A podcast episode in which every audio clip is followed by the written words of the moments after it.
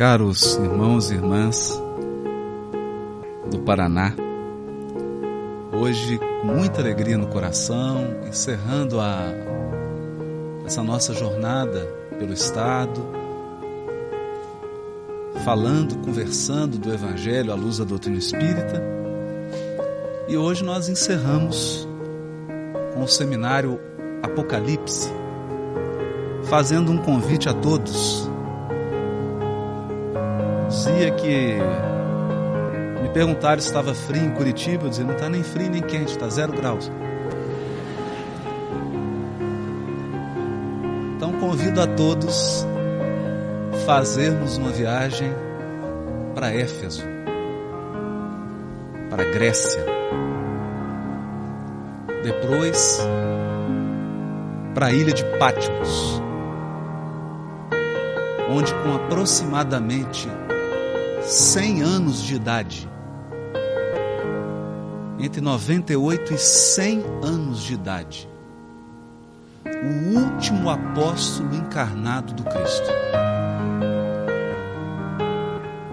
Ele que assistiu a partida de todos, todos, todos. Ficou só ele. A única testemunha viva do Cristo na terra naquela época médium extraordinário, é chamado à esfera do próprio Cristo e foi aberto a ele os segredos do porvir da humanidade em forma de símbolos, de imagens da sua própria cultura. E ele então pôde ler aqueles quadros que se desdobravam do psiquismo do próprio governador espiritual do orbe. De modo que essas imagens são um convite a todos nós, em especial para olhar para o céu, para olhar para as estrelas. E antes de entrar especificamente no tema do Apocalipse, Estamos todos ansiosos para penetrar em alguns segredos desse, desse livro. A gente gostaria de dizer que é preciso, ao interpretar o Apocalipse à luz da doutrina espírita, tomar contato com certos conceitos que são fundamentais. Depois de ler diversos comentários, diversas obras de especialistas que comentam o Apocalipse, não obstante a erudição e a contribuição enorme que esses estudiosos trazem, eles ficam um pouco presos em determinados dogmas, em determinadas visões que limitam o campo de investigação desses pesquisadores. De modo que o que nós veremos aqui no início representa aquela base a base fundamental para que a gente possa penetrar no Apocalipse com segurança. E depois todos poderemos concluir como foi importante essa fase, essa primeira etapa do seminário, antes de entrarmos em questões mais simbólicas, em questões mais desafiadoras. Inicialmente, nós gostaríamos de convidá-los a imaginar uma câmera que se afastasse do Himalaia, dos montes do Tibete, que são os mais altos da face do planeta Terra. Eu gostaria agora que você se transportasse da Terra. Porque para enxergar o Apocalipse você não pode estar com os pés no chão.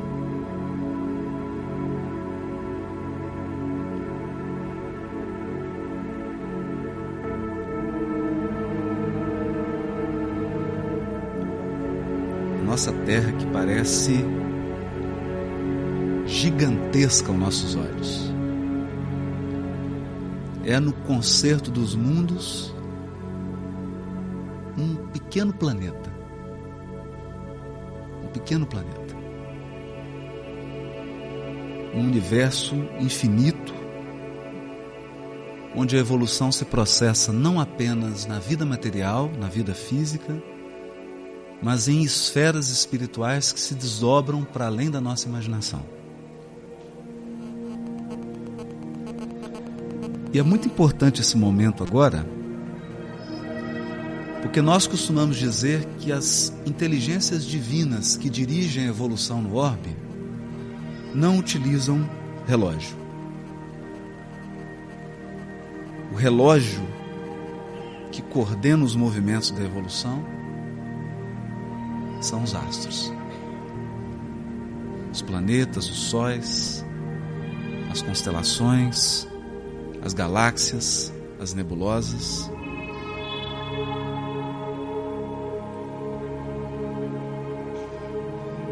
Feito esse afastamento,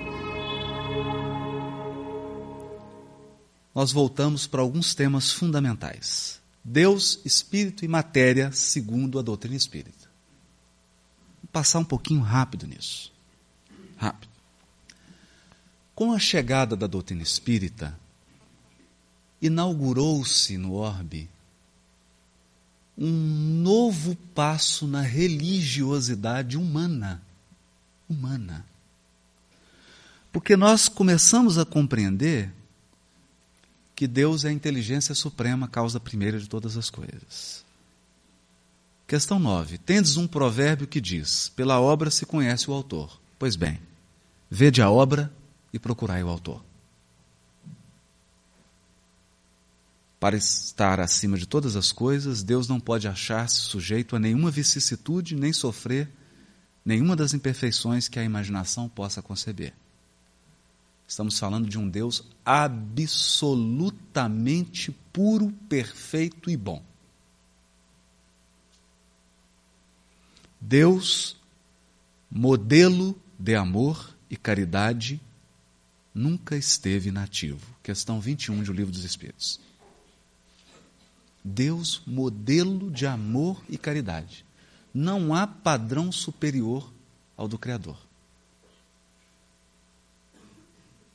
Nós estamos falando de um Criador que é o máximo do amor e o máximo da caridade.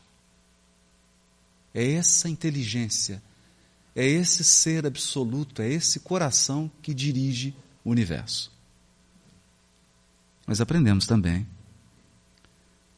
que o espírito é o princípio, inteli princípio inteligente do universo. Ainda não é o espírito, princípio inteligente do universo. Porque Deus cria princípios inteligentes. Questão 23. Na questão 72a, os espíritos dizem a Kardec: a inteligência é uma faculdade própria de cada ser e constitui a sua individualidade moral. De modo que inteligência é mais do que conhecimento acumulado. Inteligência é a habilidade de discernir, de raciocinar, de construir, de indagar, de equacionar. Isso é inteligência. Pode-se dizer que os espíritos são seres inteligentes da criação. Povoam o universo fora do mundo material. Questão 76. Aqui estamos falando, e Kardec coloca a nota na questão, não mais do princípio inteligente, criado simples e ignorante, mas do espírito que passou pela evolução, pelo reino mineral, animal, pelas fases iniciais do reino nominal e atinge a idade da razão. Os espíritos são a individualização do princípio inteligente, como os corpos são a individualização do princípio material. E ao tratar da matéria, os Espíritos nos advertem, mas a matéria existe em estados que vos são desconhecidos. Tem matéria em estados que nós sequer imaginamos. De modo que quando vemos os cientistas dizendo de Big Bang, de formação do universo, eles estão falando apenas do universo material que nós podemos enxergar com os olhos. Enxergar parte dele. Questão 22a. Os espíritos partem para uma resposta filosófica. A matéria é o laço que prende o espírito.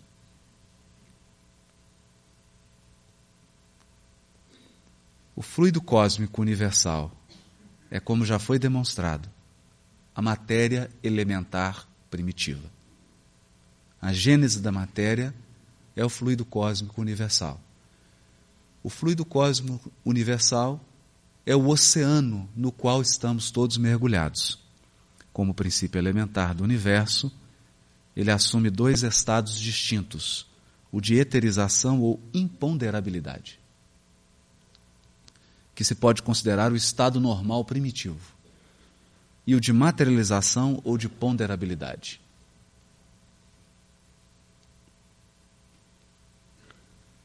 Para que isso? Por que, que nós estamos falando disso? Porque sem esse triângulo, Deus, Espírito e Matéria, sem a compreensão disso, nós não poderíamos falar de evolução espiritual e evolução dos mundos. E é sobre isso que trata o livro Apocalipse. Vamos com calma.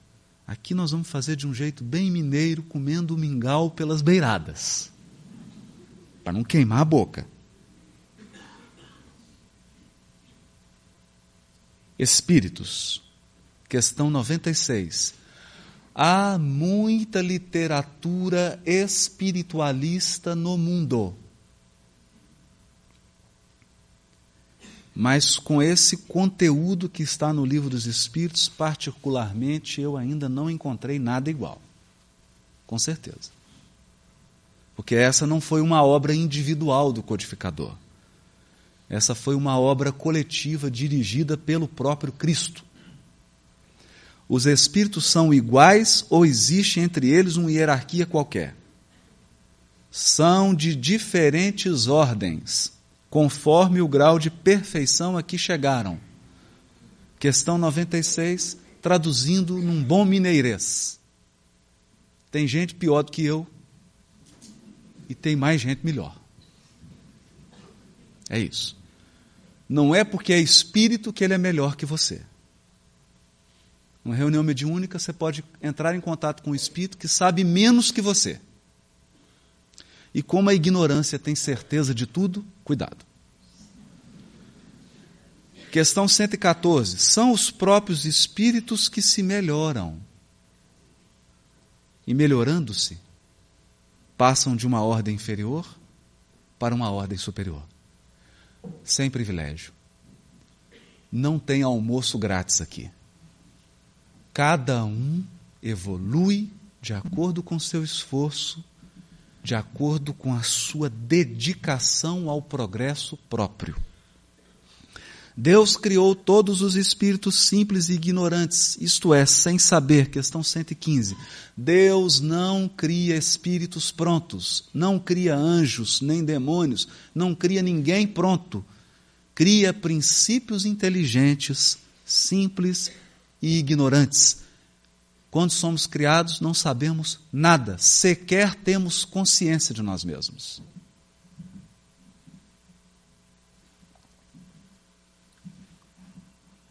Hoje tem uma mesinha aqui, porque ontem o copo caiu em pé, mas não é todo dia, não. Há espíritos que permanecerão para sempre nas ordens inferiores? Não. Não. Todos se tornarão perfeitos. Questão 116. Evidentemente, perfeito aqui no sentido relativo, não no sentido absoluto do Criador. A evolução espiritual é um determinismo divino. Determinismo divino. Os espíritos podem degenerar? Não. Não. À medida que avançam, compreendem o que os distanciava da perfeição. Questão 118. O que pode é cair a máscara. Isso é outra coisa. Às vezes a gente acha que é algo, chega no mundo espiritual e vê realmente quem nós somos. Mas degenerar isso não ocorre. Uma vez realizada a conquista espiritual, não há volta. Portanto, A doutrina de anjo caído é uma mitologia, é um símbolo. Depois que você chega a anjo, você não cai mais. Todos os espíritos passam pela fieira do mal para chegar ao bem? Não pela fieira do mal, mas por aquela da ignorância. O mal nunca foi um determinismo. Nunca. O mal é sempre uma escolha de cada um de nós. É bom deixar isso claro. É bom deixar isso claro. O mal é aquilo que nós atrapalhamos nos planos de Deus com relação à nossa pessoa. Como podem os espíritos em sua origem, quando ainda não têm consciência de si mesmos, ter a liberdade de escolher entre o bem e o mal? Olha, eu vinha conversando com o Francisco no avião, como que o Kardec conduz com as suas perguntas, como que ele sabe explorar a sabedoria dos espíritos que orientava a codificação. Aqui é uma pergunta propositiva. Ele está dizendo assim: os espíritos, na sua origem, eles não têm consciência de si mesmos. É isso que ele está afirmando. Quando os espíritos são criados, na sua origem, eles não têm consciência. Quem não tem consciência, como é que pode escolher entre o bem e o mal? E os espíritos respondem: o livre-arbítrio se desenvolve à medida que o espírito adquire consciência de si mesmo. Então, o livre-arbítrio é como uma sementinha que vai crescendo à medida que nós vamos evoluindo. Isso significa dizer que no início da evolução impera o determinismo divino quase que de forma absoluta. E o determinismo divino vai se afastando, vai ficando por trás, permitindo que o nosso livre-arbítrio, que a nossa inteligência, que a nossa capacidade de discernir e escolher possam funcionar. Mas isso é gradativo. E o mais bonito disso tudo, quando nós atingimos o auge da pureza espiritual, quando o nosso livre-arbítrio atinge o mais alto nível, nós nos postamos diante de Deus e dizemos para Ele: Eis aqui o teu servo, faça-se em mim segundo a tua vontade. Porque Deus é perfeito. E quando a gente ficar um pouquinho mais inteligente, a gente só vai querer o que é perfeito. Os espíritos que desde o princípio seguiram a rota do bem têm necessidade de encarnação? Será que a encarnação é um castigo? Será que ter um corpo de carne é uma exceção? Os Espíritos respondem, questão 133. Todos são criados simples e ignorantes e se instruem nas lutas e tribulações da vida corporal. Deus, que é justo, não podia fazer felizes a uns sem fadigas e sem trabalho, e por conseguinte, sem mérito. Não tem exceção.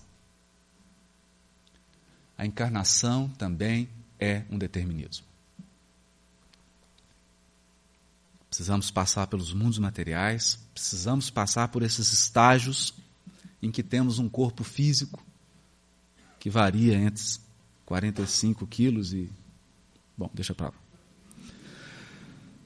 Qual dos dois, o mundo espiritual ou o mundo corporal, é o principal na ordem das coisas? O mundo espiritual que preexiste sobrevive a tudo. Se uma arma nuclear destruir completamente o planeta Terra, não se apavore. O mundo espiritual permanece permanece. Se o universo físico todos acabar, não afeta o mundo espiritual. Isso é o que está dito na questão 85. Nós estamos dizendo isso aqui para evitar aquele pensamento catastrófico. Aqueles filmes 2012, que adoram explorar a destruição, adoram espalhar o pânico.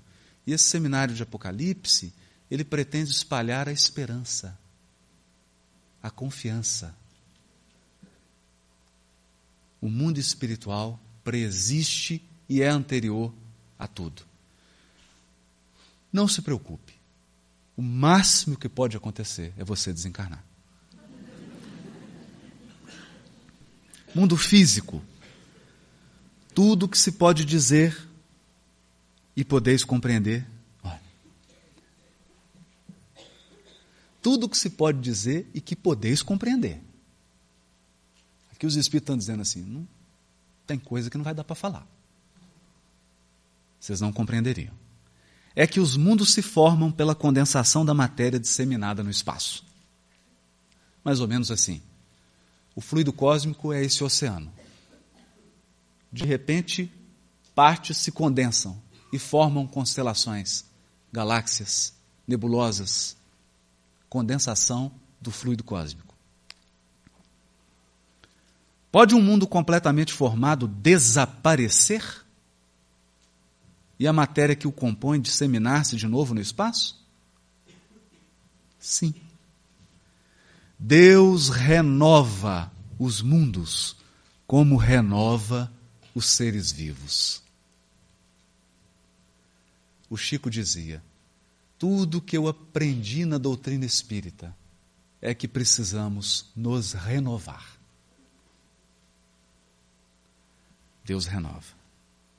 Assim como nascemos, crescemos, envelhecemos e desencarnamos, os mundos também a lei de renovação permanente. Tudo se renova para se aperfeiçoar. Tudo se renova para aperfeiçoar. Esse é o objetivo. De modo que a nossa mente tem que focar no aspecto da renovação, do aprimoramento. Do aprimoramento. O mundo corporal poderia deixar de existir ou nunca ter existido sem que isso alterasse a essência do mundo espiritual? Em tese, sim. Eles são independentes. E não obstante, a correlação entre ambos é incessante. Porque reagem incessantemente um sobre o outro. Aqui nós interferimos lá, lá interfere aqui correlação. Importante isso. A vida é uma correlação do mundo espiritual e do mundo físico. Por isso, André Luiz chamou a sua obra de Evolução em Dois Mundos: mundo material, mundo espiritual. É dessa correlação que surge o progresso e a evolução dos seres. E por último, questão 130. Fica sabendo. Os espíritos têm hora que são firmes. Fica sabendo que teu mundo não existe de toda a eternidade. E que muito antes que ele existisse, já havia espíritos que tinham atingido o grau supremo. Os homens então acreditaram que eles sempre foram assim. A nossa Terra, que tem aproximadamente 4,5 bilhões de anos, mas muito antes dela existir, já havia seres que haviam atingido o grau supremo. Supremo.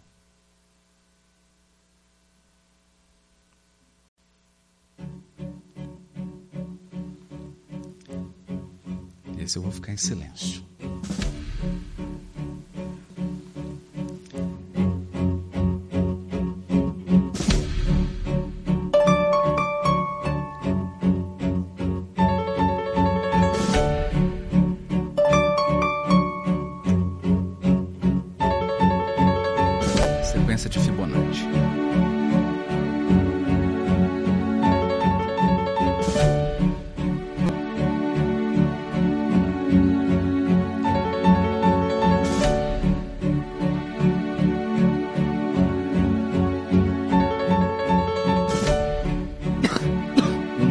Posterior é sempre a, a soma dos dois anteriores. Esse é o padrão da evolução em espiral. É assim que se formam os caracóis e uma série de formas materiais.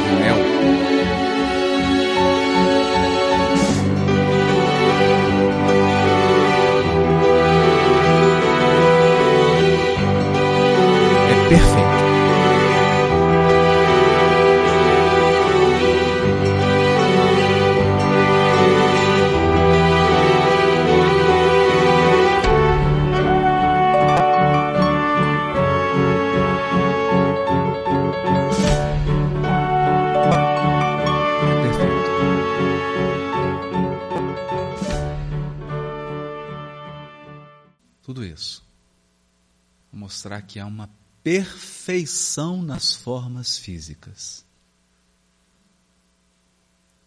Os espíritos puros que trabalharam com Jesus precisaram apresentar um currículo extraordinário. Porque Jesus é exigente, o Criador é exigente. É tudo perfeito. Lei do progresso e lei da destruição. O progresso moral acompanha sempre o progresso intelectual? É a sua consequência, mas nem sempre o segue imediatamente. Questão 780. O progresso completo, ou seja, intelectual e moral, constitui o objetivo. Mas os povos, como os indivíduos, só o atingem gradualmente, um passo de cada vez. Enquanto o senso moral não se houver desenvolvido neles, senso moral, pode mesmo acontecer, acontecer bota um R, que se sirvam da inteligência para a prática do mal. Isso não acontece aqui na Terra, né? Moral e a inteligência são duas forças que só se equilibram com o passar do tempo. Quando há apenas progresso intelectual, eu tenho um químico trabalhando para produzir cocaína. Eu tenho um físico trabalhando para produzir bomba atômica. Ou armas de destruição em massa. Isso é progresso intelectual.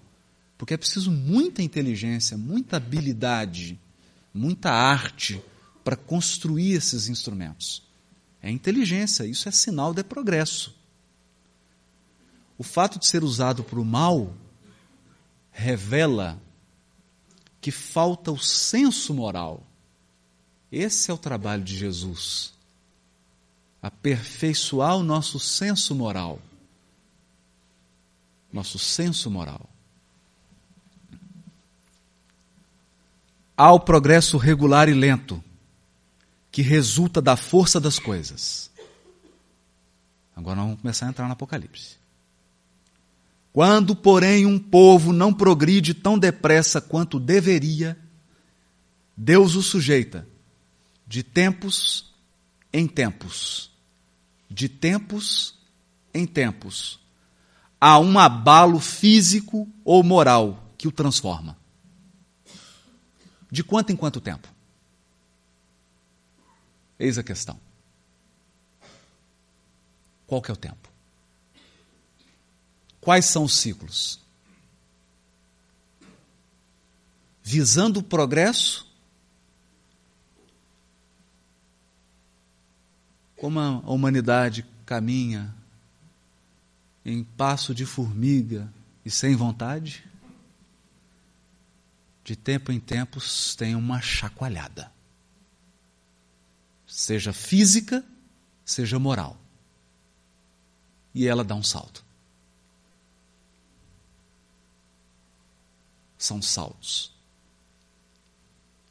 É sobre isso que vai tratar o livro Apocalipse. Questão 783 de O Livro dos Espíritos. De tempos em tempos.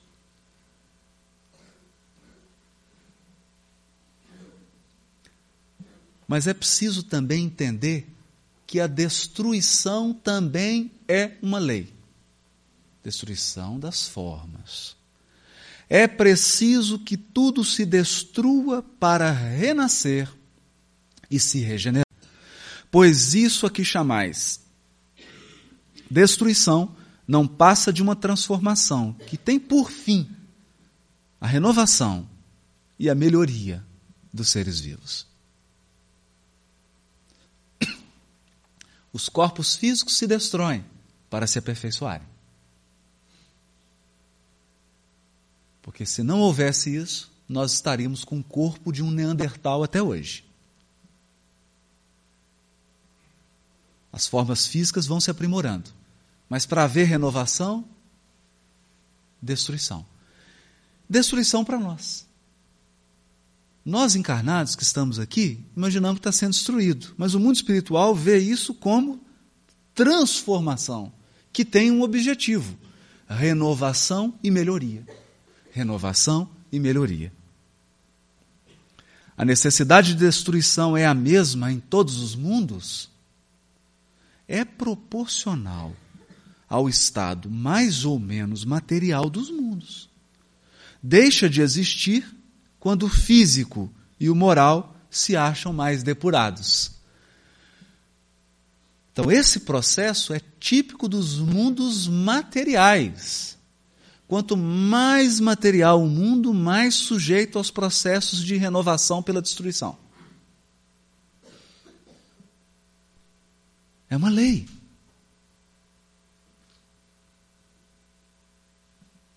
Olha como é que nós vamos abrindo a mente.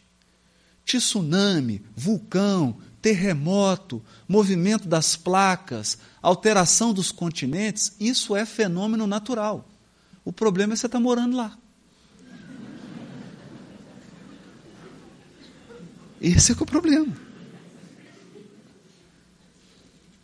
Há um filósofo americano que ele dizia o seguinte: não são as coisas que acontecem com a gente, é a gente que acontece para as coisas.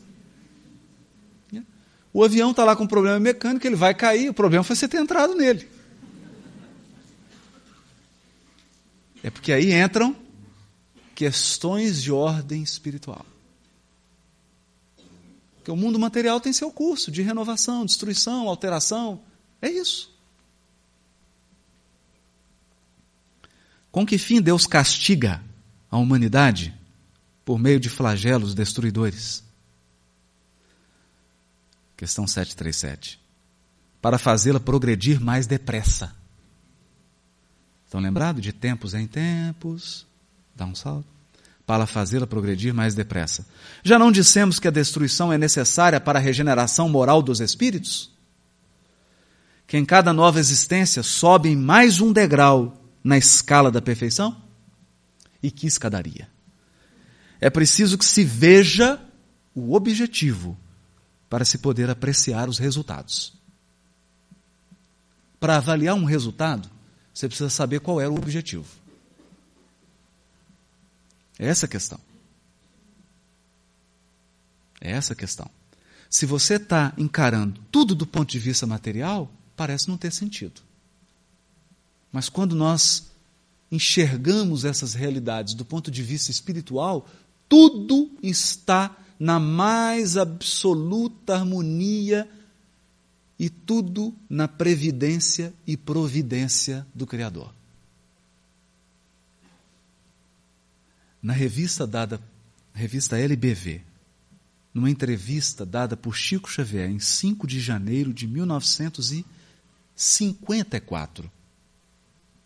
Chico repete algo que está no primeiro capítulo do livro Obreiros da Vida Eterna. Ele diz assim: Muito em breve, Isso era 54. O homem estará ligado à glória da religião cósmica, da religião do amor e da sabedoria, que o cristianismo renascente, no espiritismo de hoje, edificará para a humanidade, ajustando-a ao concerto de bênçãos que o grande porvir nos reserva. Todas as teologias hoje, todas as religiões, ainda enxergam a Terra como centro do universo. Deus é um Deus terráqueo, terreno.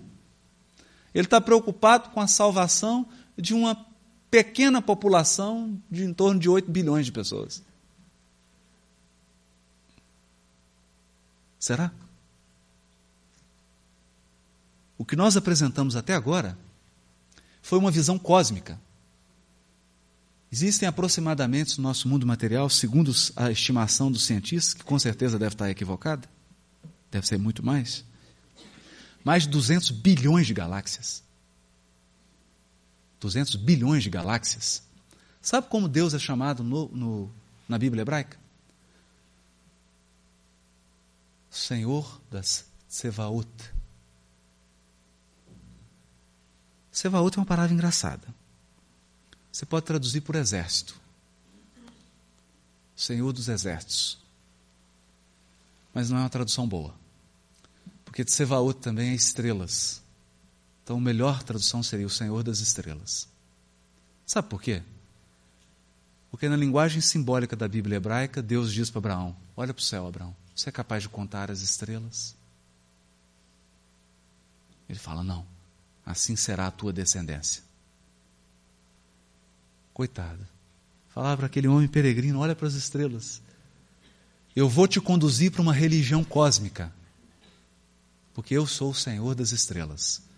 E é por isso que o Espírito de verdade no Evangelho segundo o Espiritismo, não é à toa que está no Evangelho segundo o Espiritismo.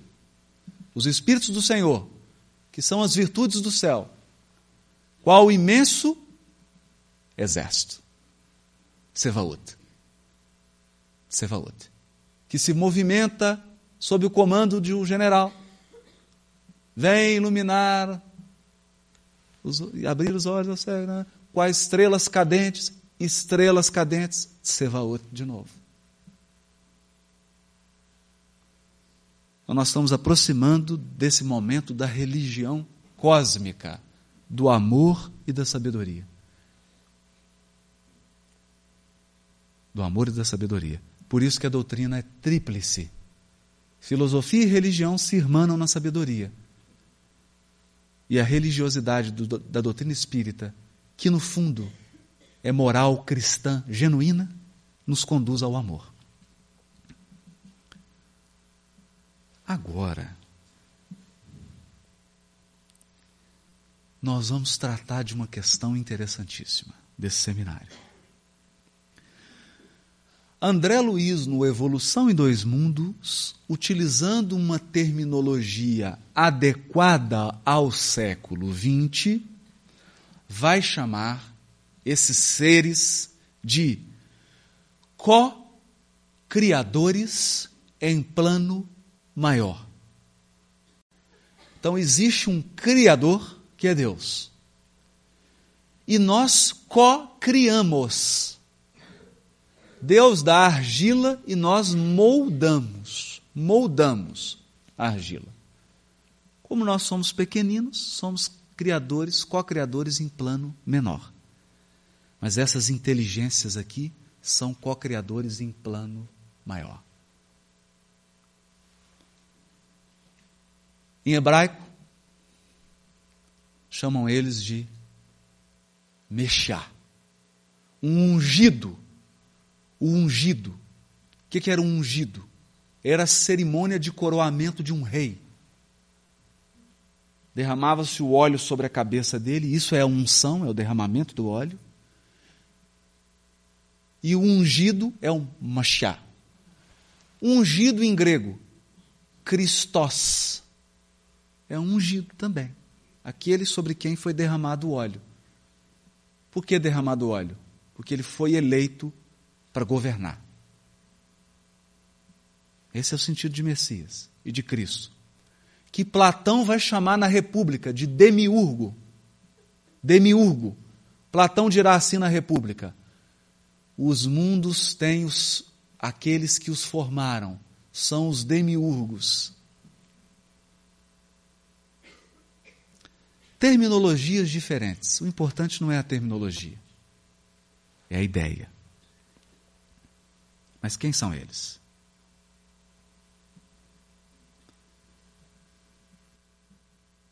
Nessa substância original, fluido cósmico, ao influxo do próprio Senhor Supremo, ao influxo do próprio Senhor Supremo, as inteligências divinas a ele agregadas em processo de comunhão indescritível. Se André Luiz não conseguiu descrever, imagina eu.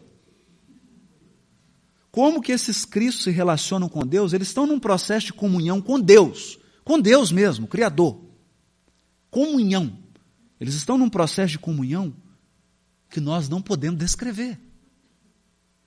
Extraindo desse hálito espiritual os celeiros da energia com que constroem os sistemas da imensidade, em serviço de cocriação em plano maior, de conformidade com os desígnios do Todo Misericordioso, que faz deles agentes orientadores da criação excelsa. Nós estamos falando de algo grandioso. Nós estamos falando dos engenheiros, dos arquitetos de Deus, Criador das diretrizes, e eles, em serviço de cocriação em plano maior, se transformam em agentes orientadores da criação excelsa. Eu conheço um deles. Nasceu lá na Galiléia. Vocês também conhecem. Todos aqui conhecem. Todos aqui já ouvimos a voz dele. Gênesis capítulo 1, versículo 1. Primeiro versículo da Bíblia hebraica. É um desafio. Sabe o que está dito lá? Bereshit bara Elohim et hashamayim ve'et haaretz. Entenderam? No princípio, bara. Traduziram. Criou. Bará não é criar. Bará é formar, moldar, plasmar. Elohim é Deus no plural. O céu Zé, no plural? Mas eu achei que era um Deus só. Não é um Deus só. Você não tá Procurando na tradição judaica, na tradição judaica, a interpretação do primeiro versículo da Bíblia hebraica. O que, que eles dizem? Encontrei um comentário de um sábio antigo. Ele dizia assim: Deus dispunha de um conselho de anjos, a quem ele consultava para criar. Conselho. Por quê? Porque, na verdade, eles não criam, eles formam. Quem cria é Deus. Deus cria o fluido cósmico. Os co-criadores apenas moldam essa argila e formam uma imensidade de mundos, de galáxias, de nebulosas e de outras coisas que nós nem sabemos que existe. Revista Espírita de 1868. Revista Espírita. Kardec. Mensagem de Lacordaire, dada em Paris em 1862 a Allan Kardec. Ao lado de Deus,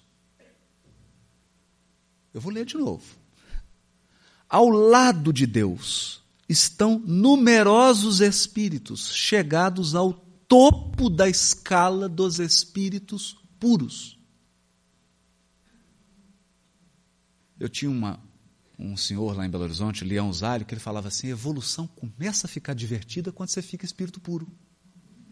Aí que a escada fica boa de subir. É aí que começa mesmo. Nós estamos falando de espíritos que chegaram ao topo da escala do espírito puro.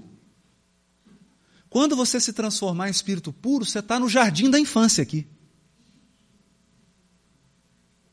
Chegaram ao topo. Que mereceram ser iniciados em seus desígnios. Você começa a ser iniciado nos desígnios de Deus para dirigirem a sua execução. Deus escolheu dentre eles seus enviados superiores, encarregados de missões especiais. Podeis chamá-los Cristos. Pode chamar do que você quiser. A palavra é o menos importante. Tem que entender o processo. Os Messias. Revista Espírita ainda. Agora São Luís. Seres superiores. Chegados ao mais alto grau da hierarquia celeste depois de terem atingido uma perfeição que os torna infalíveis daí por diante.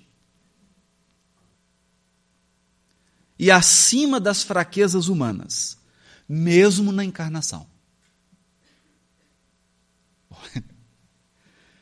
Volta. Antes de você chegar nesse nível aqui, você pode encarnar e falhar.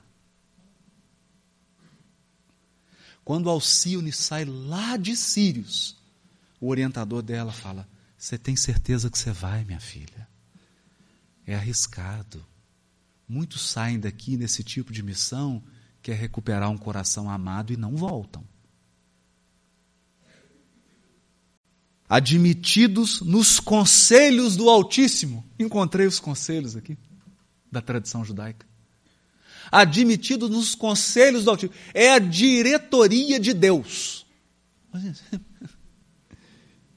Eu não consigo, eu estou começando a sair do, do planeta.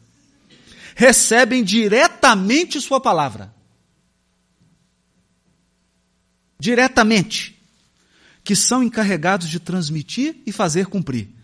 Verdadeiros representantes da divindade, da qual tem o pensamento é entre eles que Deus escolhe seus enviados especiais, ou seus messias, para as grandes missões gerais. Nós recebemos um desse aqui. Nós recebemos um deles. E ele falava. Ele falava com ele. Eu e o Pai somos um. Ele contou para a gente isso. E nós não acreditamos. a caminho da luz. Capítulo 1. Rezam as tradições do mundo espiritual que, na direção de todos os fenômenos do nosso sistema, existe uma comunidade de espíritos puros e eleitos pelo Senhor Supremo do Universo, em cujas mãos se conservam as rédeas diretoras da vida de todas as coletividades planetárias. Parece uma poesia esse parágrafo do Emmanuel. Comunidade de espíritos puros são os Elohims. Esses são os Elohims. É a comunidade de espíritos puros. Estão preparados? Antes do intervalo? Vai haver uma despressurização agora.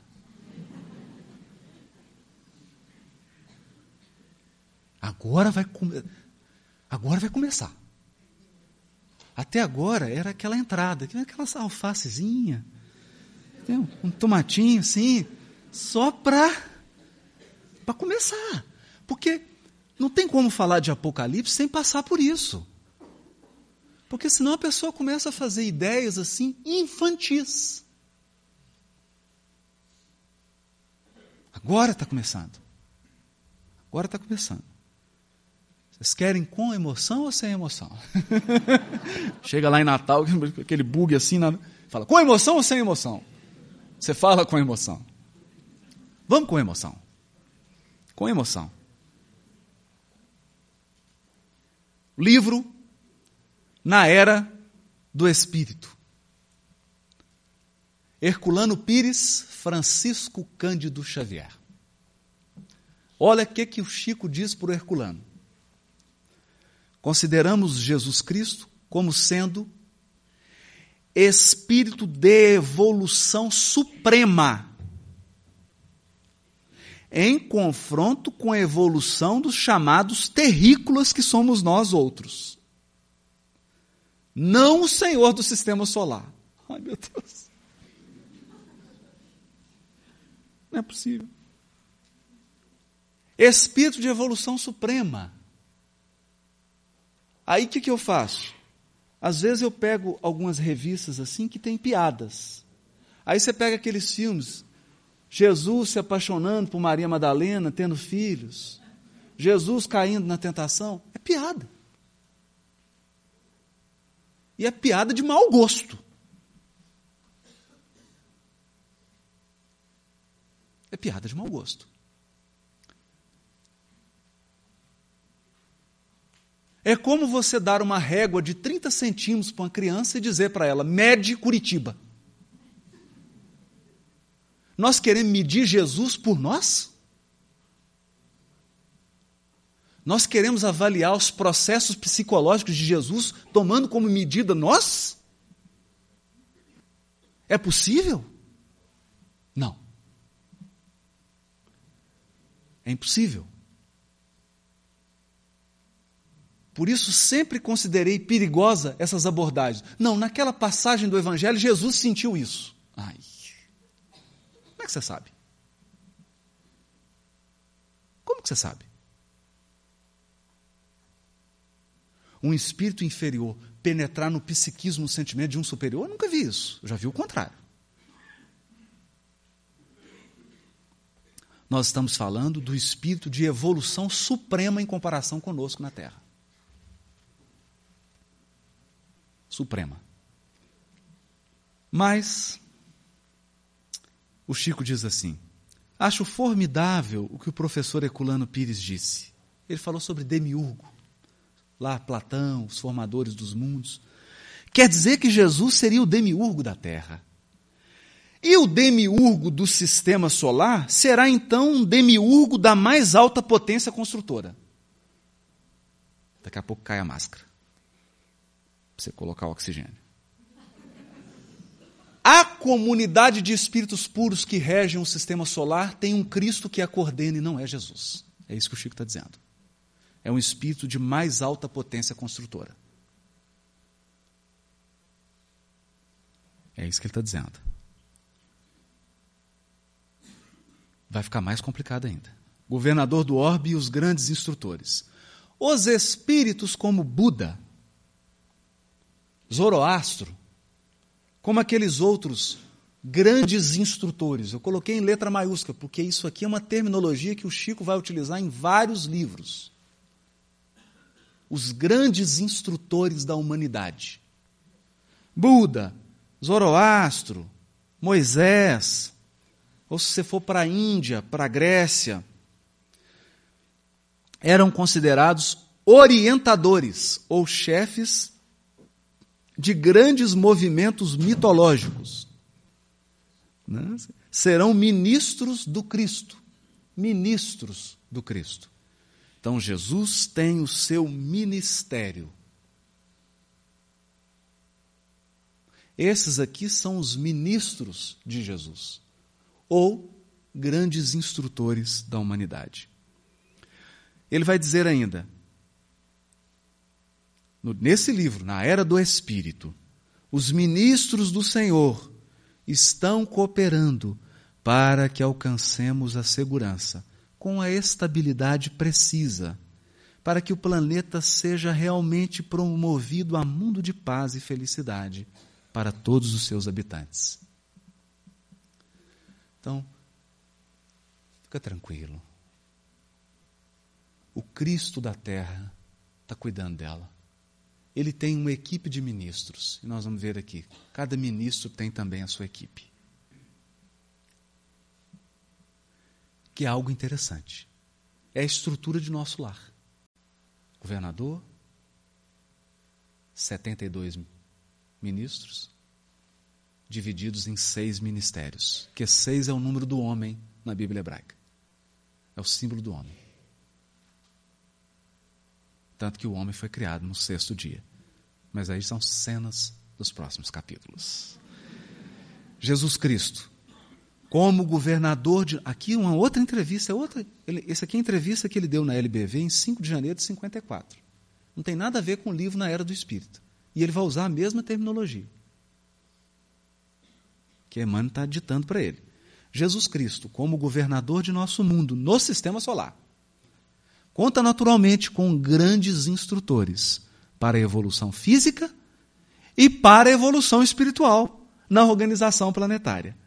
E subordinados a estes ministros, conta ele com uma assembleia de múltiplos instrutores de variadas condições que lhe obedecem às ordens e às instruções numa esfera cuja evolução, de momento, escapa à nossa possibilidade de apreciação.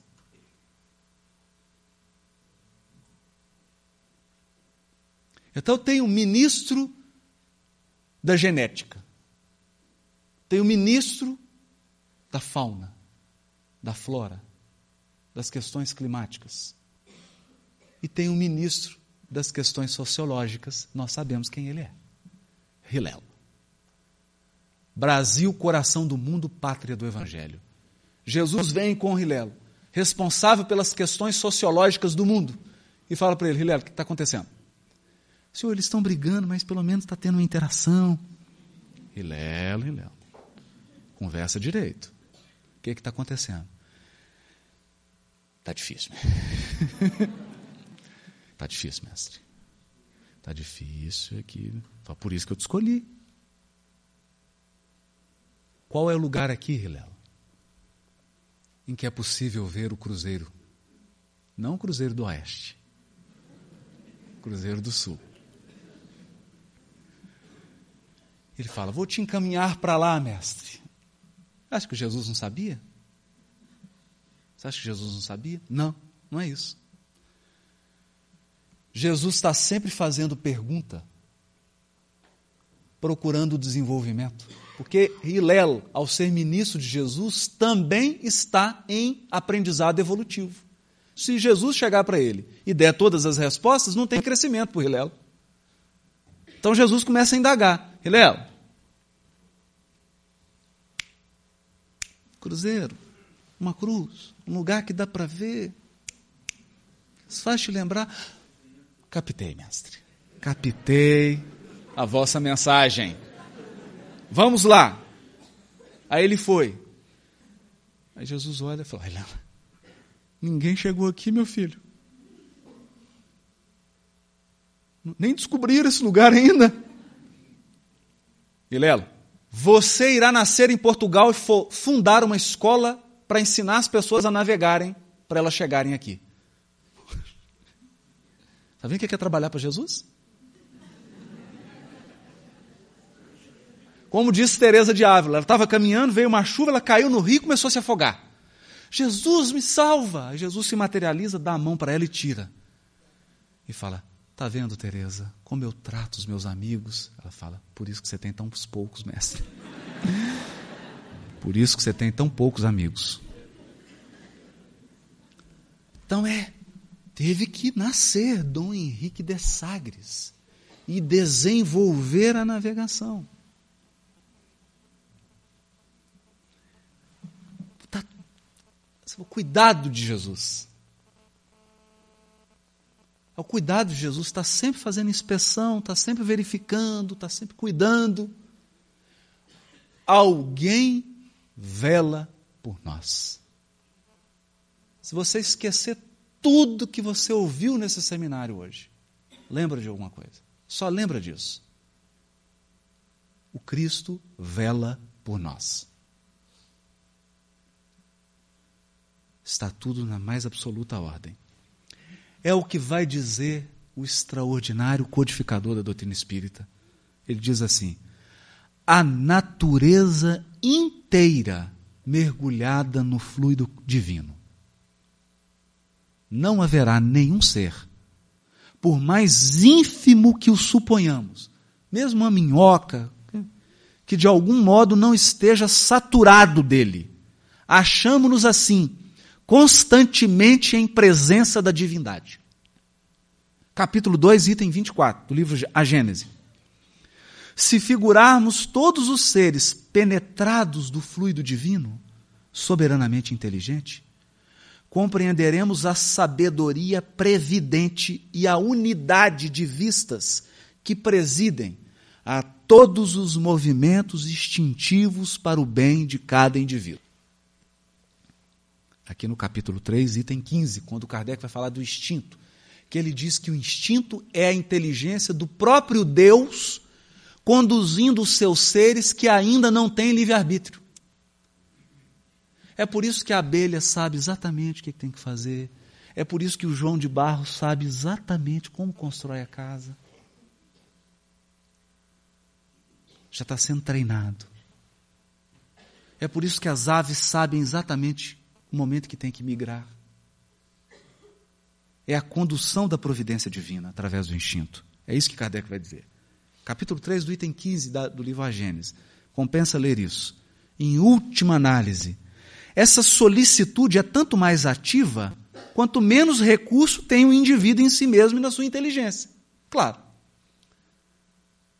Então, nos reinos inferiores, o determinismo divino é absoluto, a condução é absoluta, como é com a criança.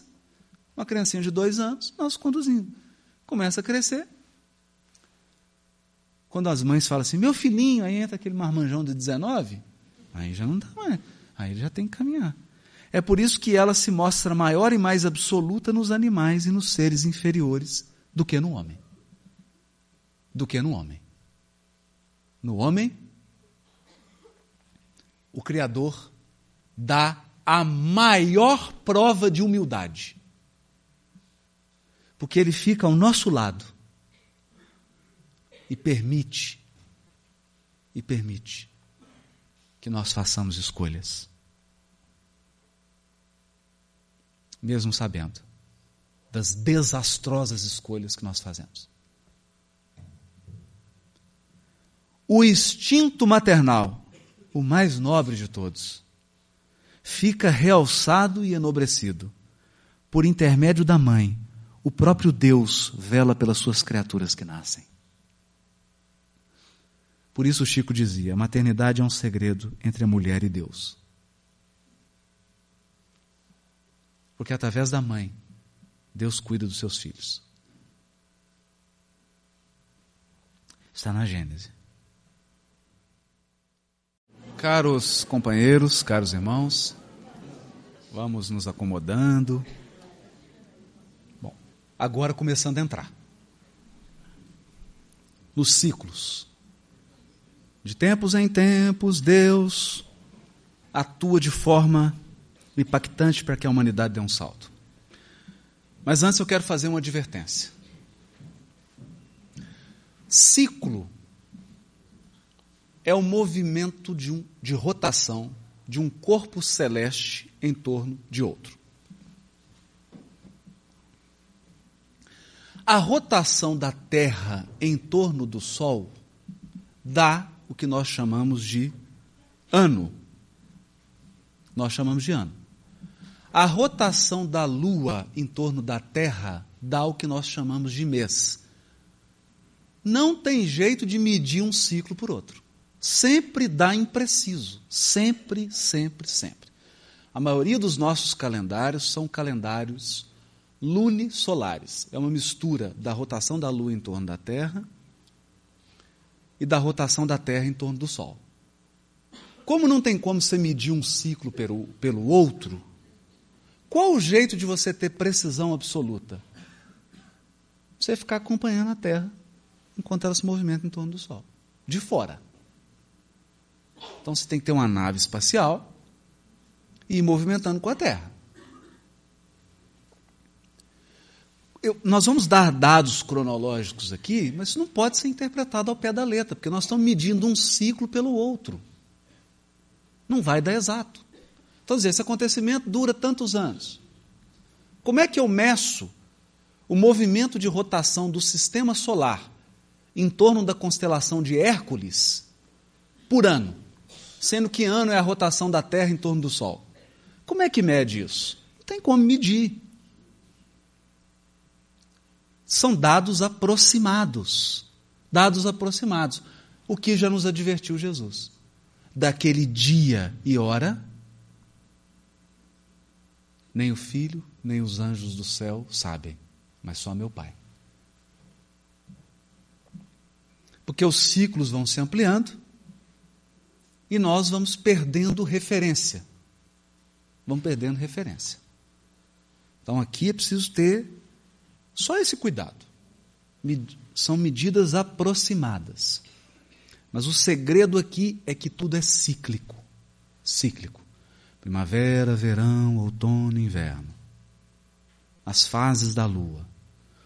Tudo na vida é ciclo do ponto de vista de tempo. São ciclos. Ciclos.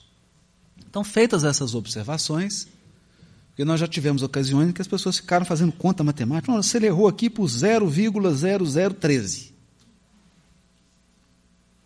Não tem como. É, é preciso entender essa limitação do processo de medição. Então aqui vai, a gente vai vendo esses ciclos todos, né? E vamos entrar agora.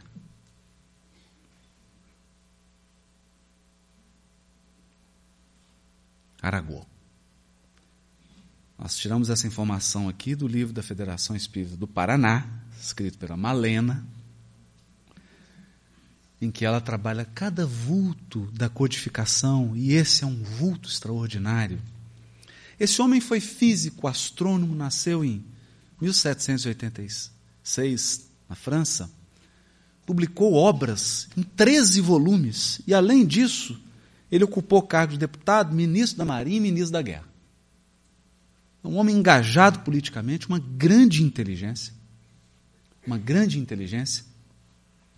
E na revista espírita, conta de quem que ele é. Ele é a encarnação de quem? Eu não vou contar. Podcast com Henrique Baldovino, nós vamos dizer quem é. Bom, o que, que esse homem diz no livro A Gênese? Agora vamos começar. Cada corpo celeste, Lua, Terra, Marte, Vênus, Sol, etc., etc., etc., etc., Via Láctea, cada corpo celeste, além da lei simples, das leis simples, né, que presidem a divisão dos dias e das noites, das estações, etc. Isso é o simples. Isso é o que todo mortal sabe. Primavera, verão, outono, inverno, dia, noite. Todo mundo sabe isso. Todo mundo sabe que é cíclico. Por exemplo, agora nós estamos no verão em Curitiba. Né? é, todo mundo sabe, porque isso fere os nossos sentidos físicos. O que, é que o Aragô está dizendo aqui? Transcenda transcenda. Não existe um princípio de simetria na lei divina? Então começa a usar a lei raciocinada. Quando Jesus conversa com o centurião de Cafarnaum, ele fala assim: Senhor, tem um servo doente em minha casa. Jesus fala: Eu, eu irei e lhe darei saúde. Ele fala: Não, mestre, não precisa não. Não precisa só ir lá em casa. Eu sou centurião. Eu tenho soldados às minhas ordens. Eu digo para o soldado assim: soldado, ele, sim senhor, vá em tal lugar e cumpra essa missão. O soldado vai. Você, basta dar a ordem aí que alguém vai lá. Isso é fé raciocinada. Você usa o que você conhece para sondar o que você desconhece. Isso é fé raciocinada. Aplicando o princípio da unidade o princípio da simetria. Se existem ciclos da vida, se existem ciclos dia e noite e as estações do ano, existem outros. Os corpos celestes sofrem revoluções que demandam milhares de séculos para sua perfeita realização. Então, para a Terra girar em torno do Sol, em torno de 365 dias. É 365, alguma coisa. E para a Via Láctea girar em torno de um centro que ela gira em torno, quanto que demora? Não sei. Milhares de séculos. Mas é um ciclo. É um ciclo. Para o nosso sistema solar girar em torno da constelação de Hércules, que é o fenômeno chamado apex solar. O nosso sistema ele se desloca em direção a um centro. O sistema solar como um todo. Então está todo mundo girando em torno do Sol, mas o próprio Sol está se movimentando. Ele se movimenta em direção à constelação de Hércules, junto com outros sistemas solares. Gira em torno de alguma estrela. Quanto tempo demora isso? Essa nós sabemos. Aguardem. O homem não abarca senão as fases de duração relativamente curta, cuja periodicidade pode constatar. Lua nova, lua nova, lua nova, lua nova, lua nova. Primavera, verão, outono, inverno. Primavera, verão, outono, inverno. Primavera, verão, outono, inverno. Periodicidade. Periodicidade, porque ciclo é periodicidade, é repetição. Mas como é que você vai verificar a periodicidade de um ciclo que dura milhares de séculos? Se a gente vive aí entre 70 e cento e poucos. Como é que verifica isso? É isso que ele está dizendo.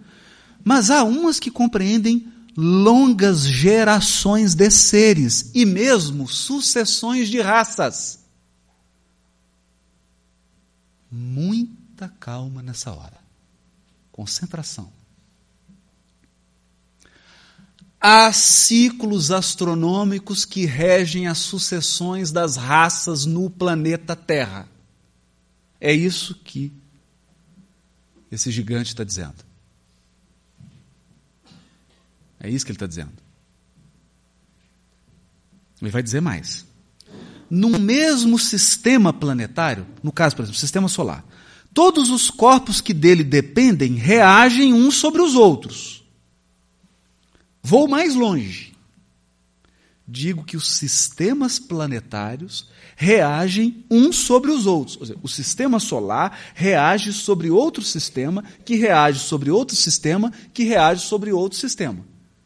Então, o sistema solar ele tem uma família de sóis, da qual nós fazemos parte.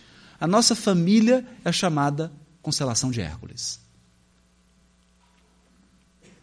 Nós veremos aqui é a nossa família. Família de sistemas solares. E esses sistemas solares reagem uns sobre os outros. Em razão da aproximação ou do afastamento que resulta de seu movimento de translação através das miríades de sistemas que compõem a nossa nebulosa. Olha, gente, existe o trava-língua, esse aqui é o trava-cérebro. Isso aqui é trava-cérebro. Uma família de sistema solar, porque o que acontece? A Terra no movimento de translação, não tem um momento que ela está mais próxima do Sol? O nosso sistema solar vai ter momentos em que ele vai estar mais próximo de outros sistemas. E vai ter momentos que ele vai estar mais distante. Quando está mais próximo, tem gente que pula o vagão.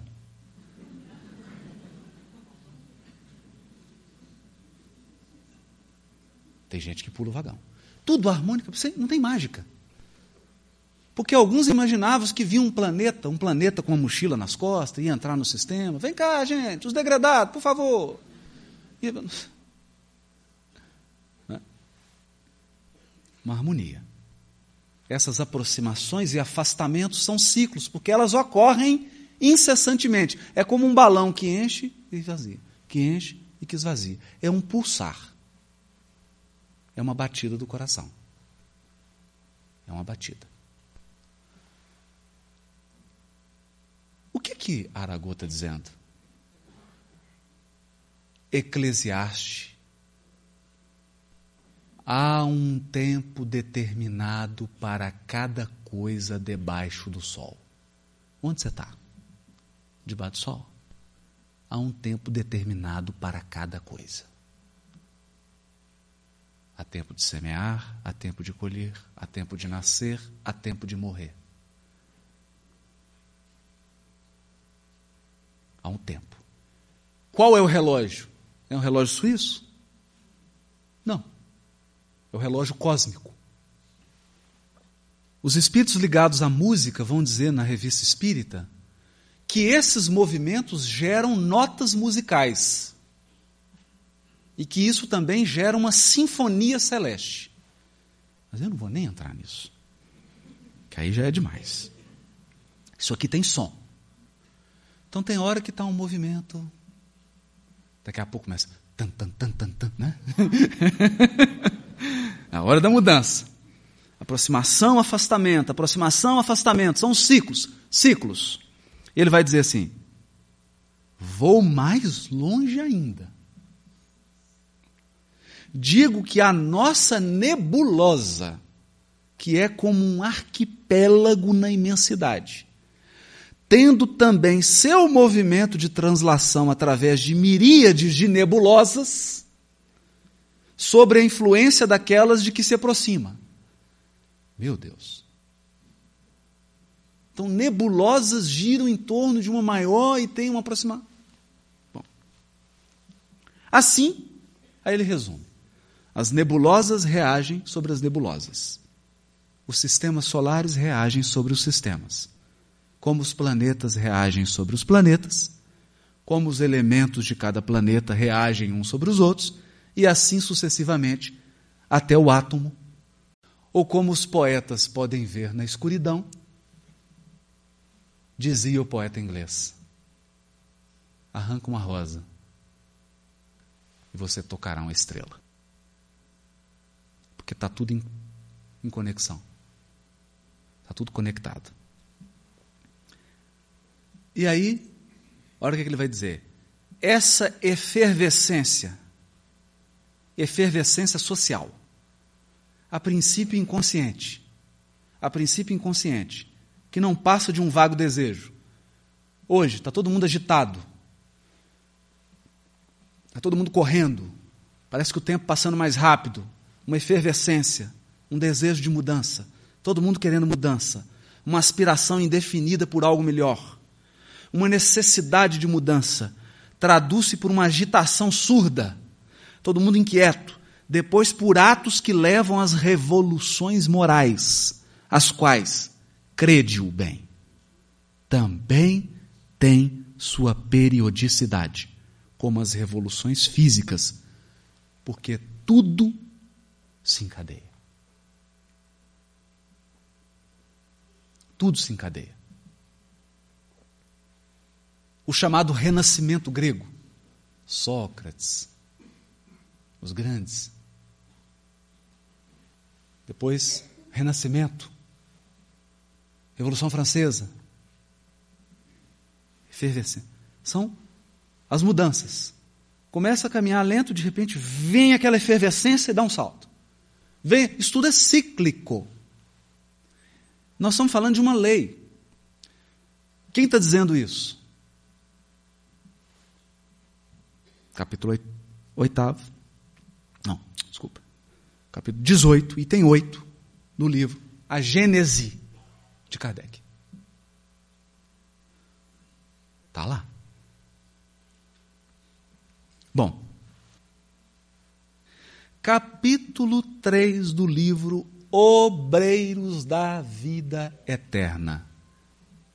Vocês se recordam quando se materializa na cidade de, de nosso lar um espírito chamado Asclépios?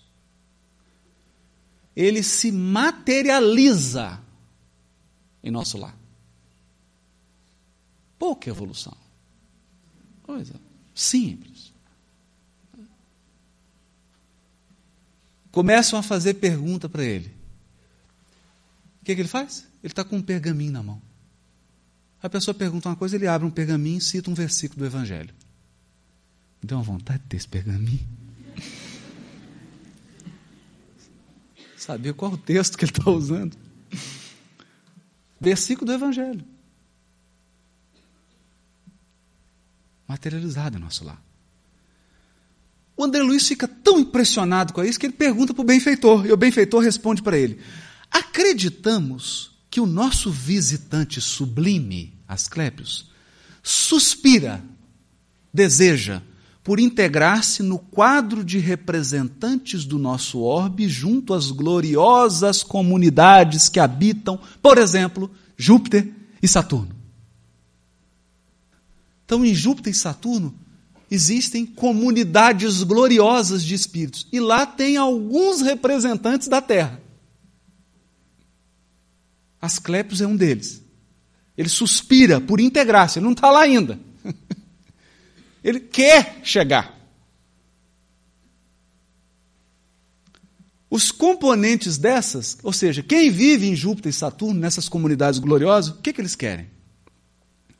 Esperam, ansiosos, o instante de serem convocados às divinas assembleias que regem o nosso sistema solar. Então, quem está lá fala assim: ah, eu estou assim, tem um condomínio lá no sol.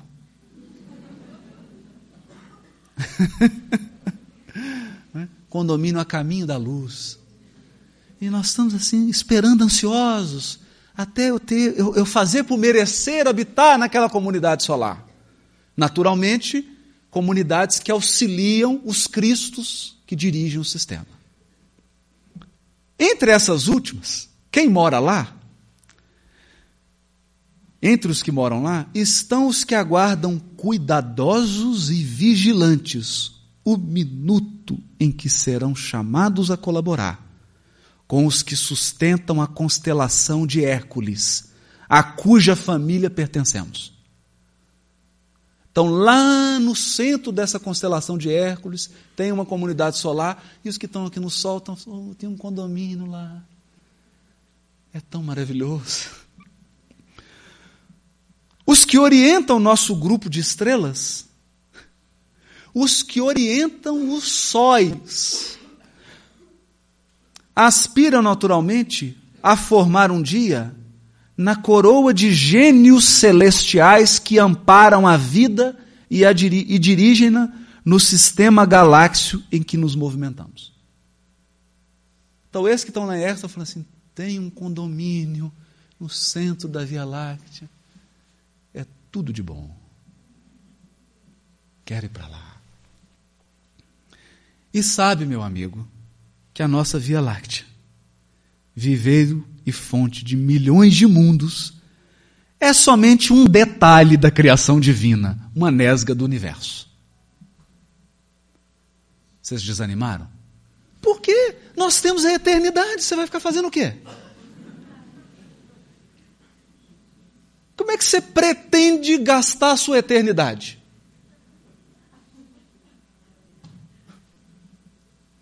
Tem que ter um objetivo infinito. Infinito. Dá uma sensação de pequenez, né? Uma sensação de pequenez. Agora é o Chico no livro Na Era do Espírito. O que, é que o Chico fala? Um dia ele chegou e falou: mano, me explica esse negócio de Cristo, de Messias, coordenador. O Emmanuel falou, Chico, é, é, isso é complicado, meu filho, você não vai conseguir entender. Não, mas explica, explica. Então tá. Você está preparado? Eu vou te levar para uma viagem. E começou a levar ele para o mundo espiritual e, e abriu-se um painel diante dele. Apareceu então a Terra, na comunidade dos mundos do nosso sistema evolutivo em torno do Sol. O nosso Sol, depois, em outra face do painel, evoluindo para uma constelação que, se não me engano, é chamada de Andrômeda. Se enganou. É Hércules. Está no, no, no da Vida Eterna. Ou então a de Hércules se movimenta em torno de Andrômeda. Mas aqui ele mesmo falou, se não me engano. Depois essa constelação, arrastando o nosso sistema e outros sistemas solares, evoluía em direção a outra constelação que já não tinha nome na minha cabeça. Essa outra constelação avançava para outra muito maior dentro da nossa galáxia. Depois apareceu a nossa galáxia imensa. E a nossa galáxia evoluía com outras galáxias em torno de uma nebulosa enorme. E que Emmanuel me disse que passava a evoluir em torno de outras nebulosas.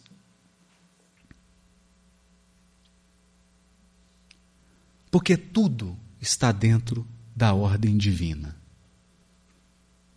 Cada mundo, cada sistema, cada galáxia, orientados por inteligências divinas e Deus para lá disso tudo, sem que possamos fazer-lhe uma definição. Senti uma vontade enorme de voltar para minha cama e tomar café quente.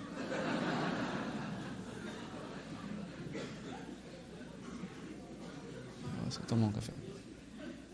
Até eu agora, fiquei esse meio tonto. Um pãozinho de queijo, um queijo Minas.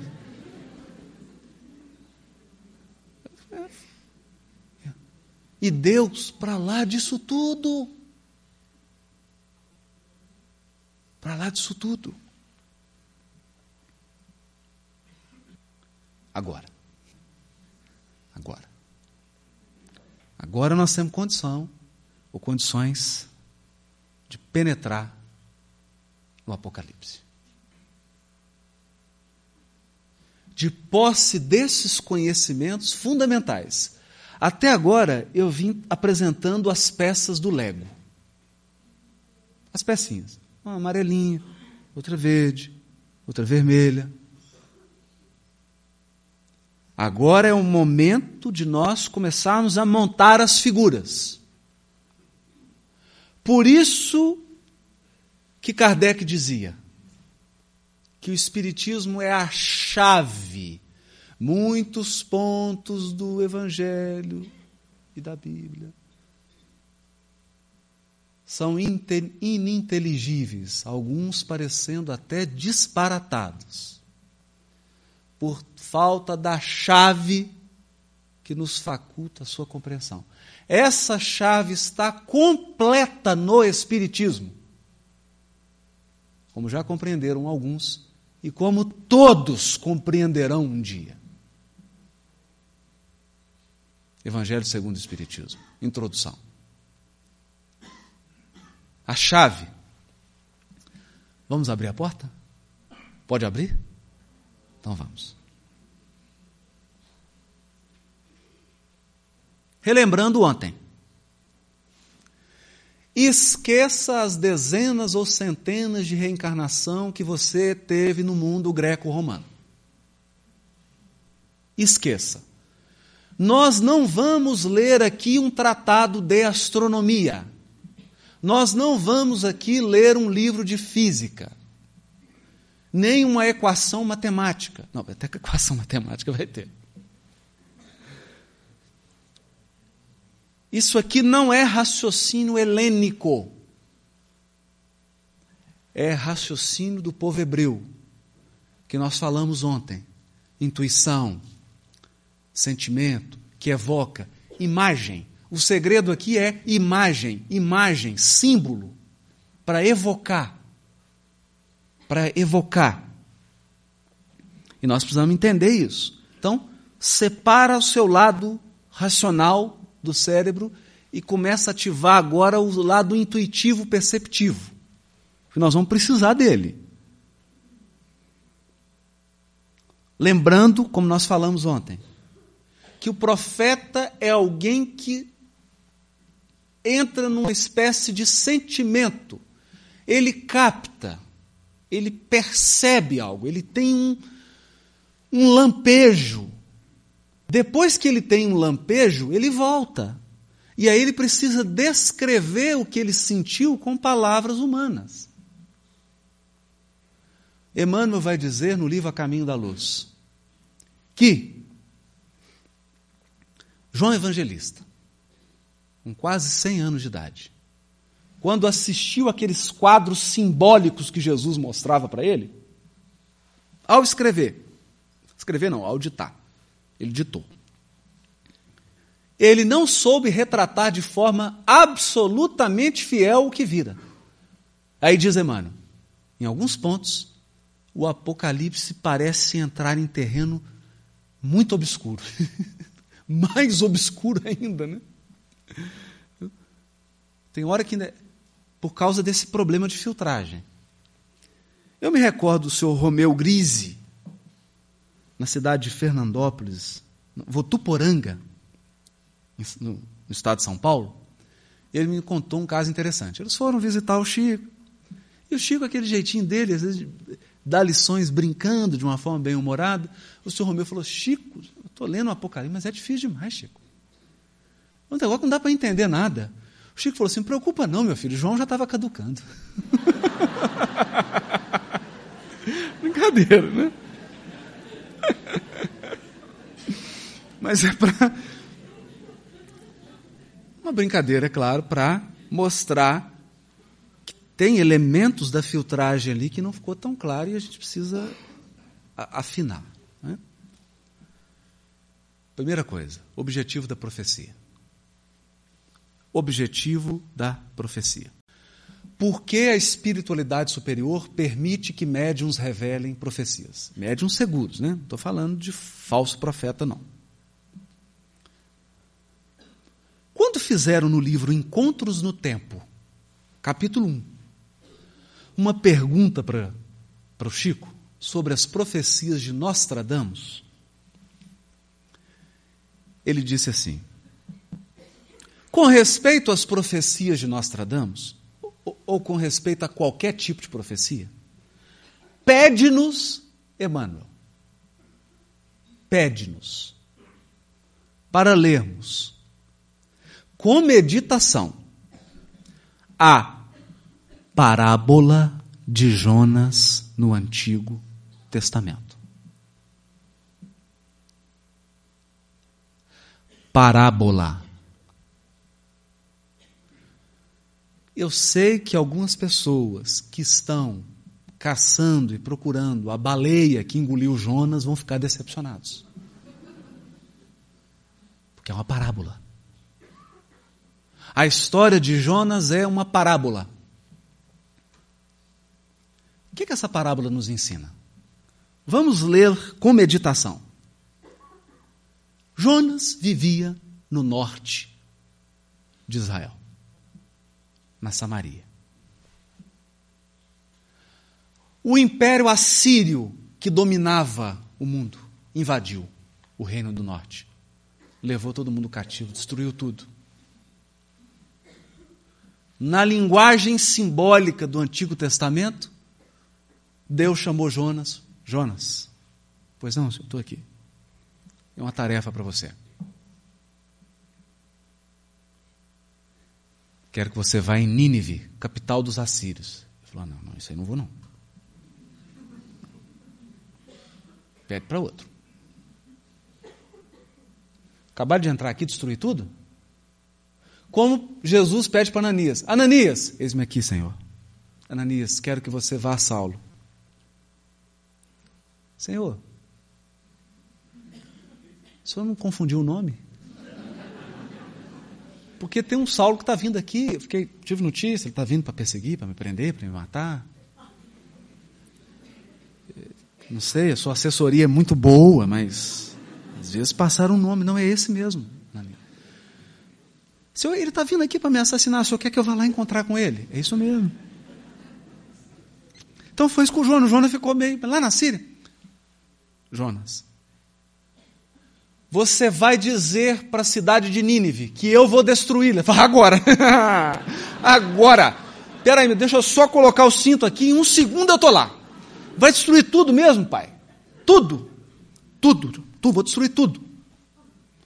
Pode deixar que essa notícia eu dou. Notícia ruim, tá? notícia ruim a gente dá, não precisa nem pedir. Só que tem um detalhe, Jonas. Ele já tinha saído. Falou, Jonas, vem cá, volta. É igual que as meninas falam, filho, vai lá comprar um negócio a mim, ele sai correndo. Daqui a pouco ele volta, pai, é o que, que é? você fala, né?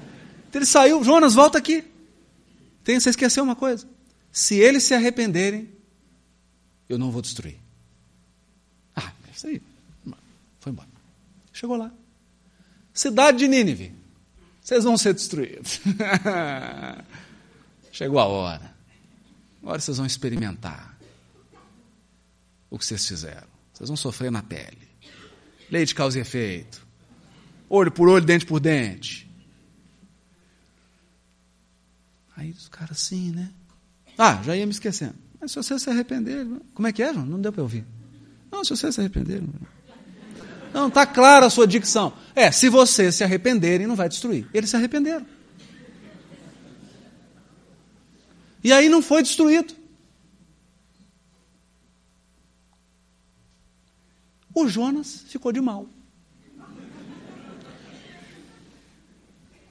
Deus procurou ele e falou: Está feliz, Jonas? Por favor. Me deixa em paz. Sentou emburrado. Que papelão de profeta, né? Que queria ver o circo pegar fogo, né?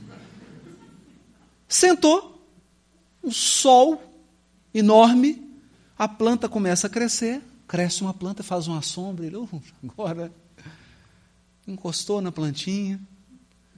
Na parábola, isso é uma parábola, Deus olha assim e fala: hum, vou mandar uma formiguinha, pai vai comer. Mandou umas pragas assim, pouca, pouco tempo, comer a planta toda. Aí ele ficou bravo. Não, não é possível, isso é perseguição de Deus. Estou quieto aqui. Ficou bravo. Ele falou assim: Jonas, por que você está bravo? Eu estava na minha planta, na minha sombrinha, quieto. Eu cumpri meu trabalho. Fiquei três dias na barriga de uma baleia.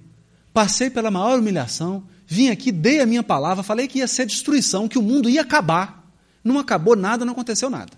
Eu estou desmoralizado e agora não tem nenhuma sombra. Pois é, Jonas. Uma plantinha que você viu crescer algumas horas atrás, eu a destruí e você ficou triste. Imagina eu, Jonas, com aqueles meus filhos que moram em Nínive. Como você queria que eu os destruísse? Essa é a parábola. Deus revela as profecias para elas não se cumprirem.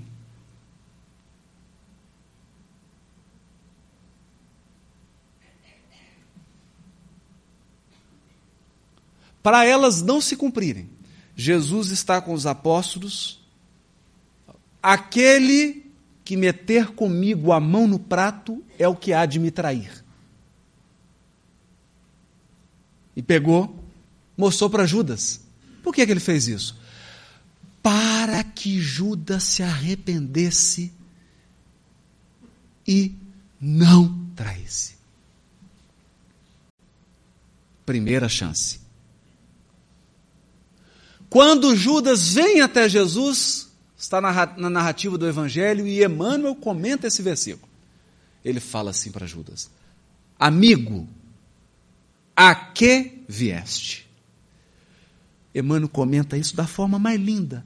Foi a última porta que Jesus abriu para Judas. É como se ele dissesse: amigo, dá tempo.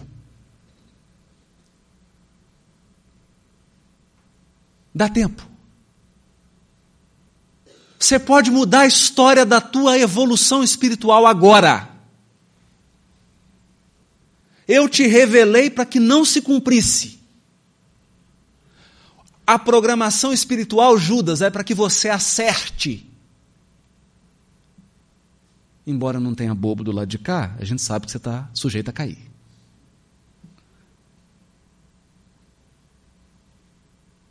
Para isso que servem as profecias. Para não se cumprirem. Para que nós sejamos advertidos. Nada diferente do que a gente faz com os filhos. Ô filho, você vai machucar. Filho, não sobe aí que você vai machucar. Filho, não vai só. Pum! Ai, meu Deus do céu. Falei com você, filho. Não é para subir. Profecia é isso. Profecia é um pai amoroso dizendo assim: Filho, você está vendo aquele buraco? Estou. Você vai cair. Não, pai, eu vou pular.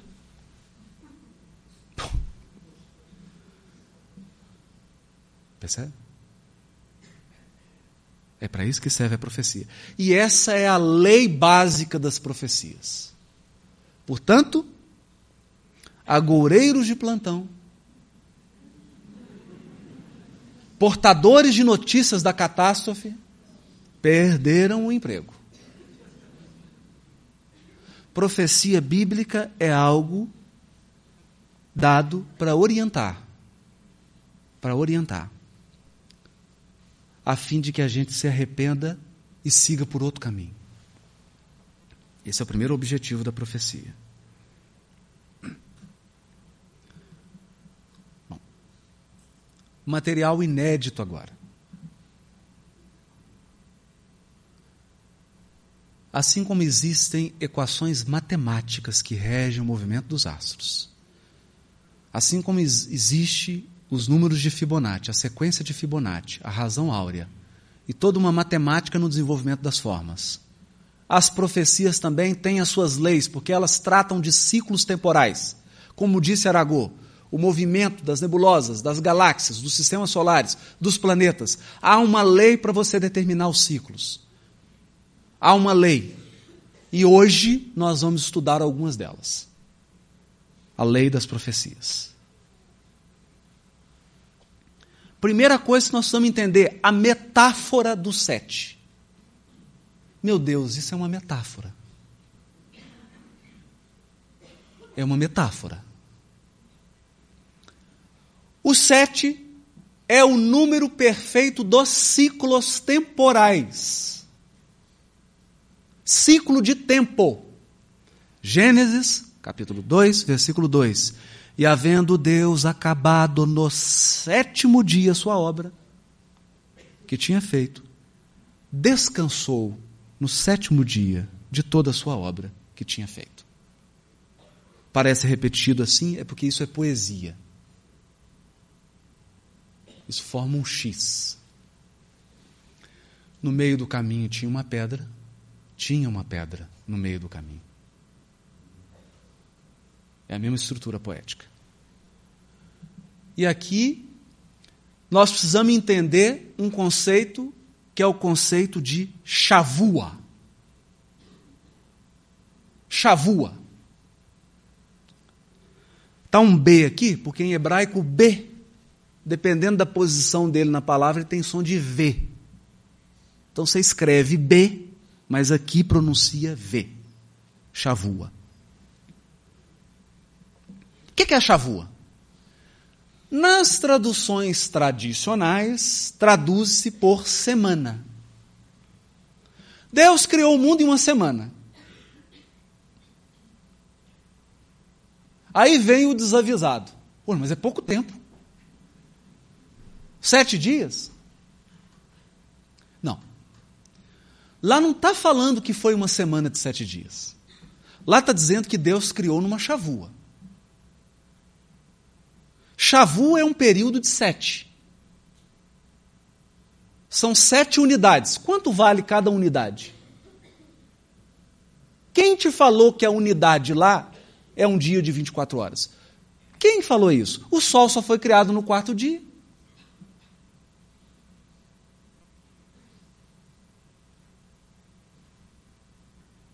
O primeiro, no segundo e no terceiro não tinha sol. Como é que você contou o dia? Que, é mágico isso. A gente abre o texto e fala, oh, mas, criou, mas um dia, 24 horas é muito pouco. Falei, onde você viu o dia? Não tem sol ainda, você está antecipando a criação. É o apressado, Deus nem criou o sol ainda. Então, primeiro, segundo, terceiro, o sol no quarto. Chavua é período de sete. Sete o quê? Ah, agora começou a ficar interessante. Sete é o único número que, se você dividir ele no meio, sete é igual a dois vezes três e meio. Que é igual a dois vezes um mais dois mais meio. Nossa, aula de matemática. Sete é igual a dois vezes sete vezes meio. Sete é o único número que, se você. Ele é um cristal. Se você parte ele no meio, ele se transforma em dois cristais iguais.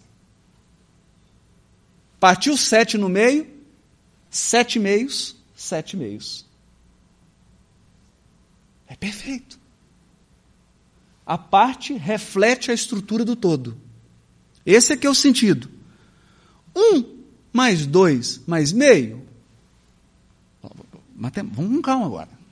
Matemática. Um mais dois, três. Mais meio, três e meio. Um tempo. Dois tempos. Metade de um tempo. Tempo, tempos, metade de um tempo. Tempo, tempos, metade de um tempo. Isso é a chamada divisão da chavua ao meio. Não, eu estou em sã consciência, calma. Não, calma. é só água que eu estou bebendo.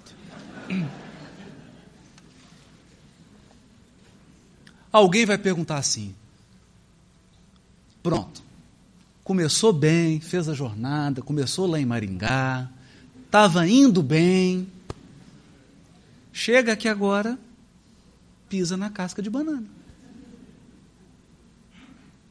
Não. Não fui eu que criei isso, não. Não fui eu. Nós vamos ver da onde que sai essa equação. Mas antes eu preciso dizer alguma coisa. Os especialistas em religião hebraica, em judaísmo, os especialistas em primeira revelação dizem o seguinte: a religião do povo hebreu é uma religião do tempo. Eles são proibidos de cultuar imagem. Não pode ter imagem de Deus, não pode ter símbolo de nada. Ele, quais, quais são os rituais religiosos? Além dos sacrifícios lá feitos no templo. Comemoração de festas. E é aqui que está o segredo para entender profecia. Todo o evangelho de João é dividido por festas. E aproximava-se a festa dos tabernáculos e Jesus subiu a Jerusalém. E aproximava-se a festa da Páscoa. E aproximava-se Pentecostes. Festas. Por que isso? Ao celebrar momentos durante o ano, então, Pessah, que é a Páscoa. Pentecostes e tabernáculos, ou Pessar, Shavuot, Shavua, a Shavua aqui. A Shavua aqui, Shavuot. E Sukkot, as três principais festas do ano judaico. Todo homem deveria deslocar-se de onde estava e ir a Jerusalém pelo menos três vezes por ano, nessas festas aqui. Por isso que Jerusalém ficava com milhões de habitantes.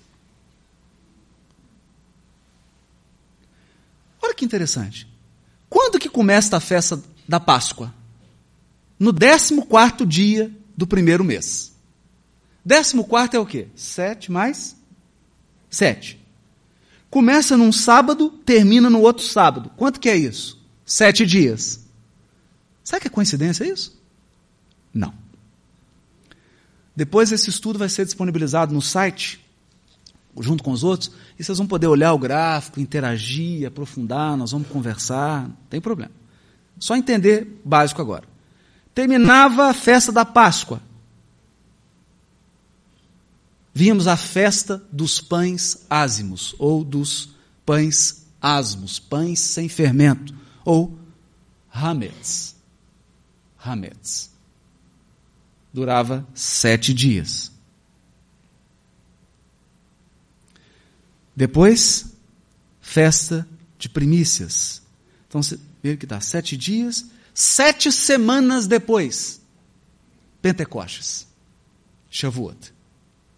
Sete meses depois, trombetas. Atenção agora. Você fala trombeta, o sujeito pensa numa banda de jazz. Uma trombeta, um saxofone. Né? Não, aqui era o chifre do carneiro. A festa, chofar, que é a espécie de um berrante. Então, no primeiro dia do sétimo mês, tocava o chofar, aquele som de berrante. Começavam os dez dias de expiação. O que, que é isso? Durante dez dias, você tinha que fazer um inventário de tudo errado que você fez no ano. Então você tinha dez dias para fazê-lo. Para dar tempo.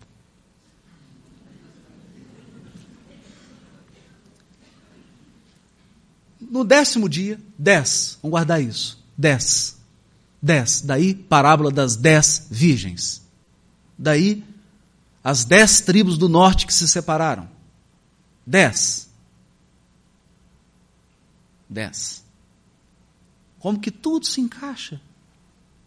É simples, eles estão falando de elementos da cultura deles. É difícil para nós, estamos distantes. O dia de Yom Kippur, que era o dia da purificação. O dia de Yom Kippur é o seguinte: você faz um inventário de todos os seus erros. É o dia da expiação ou o dia do perdão? Depende. Você pede a Deus perdão por tudo que você fez de errado durante o ano. Se Ele te perdoar, você vai viver mais um ano. Se não, se prepara. Se ele te perdoasse, segundo a tradição, Deus escrevia o seu nome no livro da vida. Então lembrar lá de Apocalipse? E o nome deles foram escritos no livro da vida. O que, que é isso? Você foi perdoado. Mais um ano.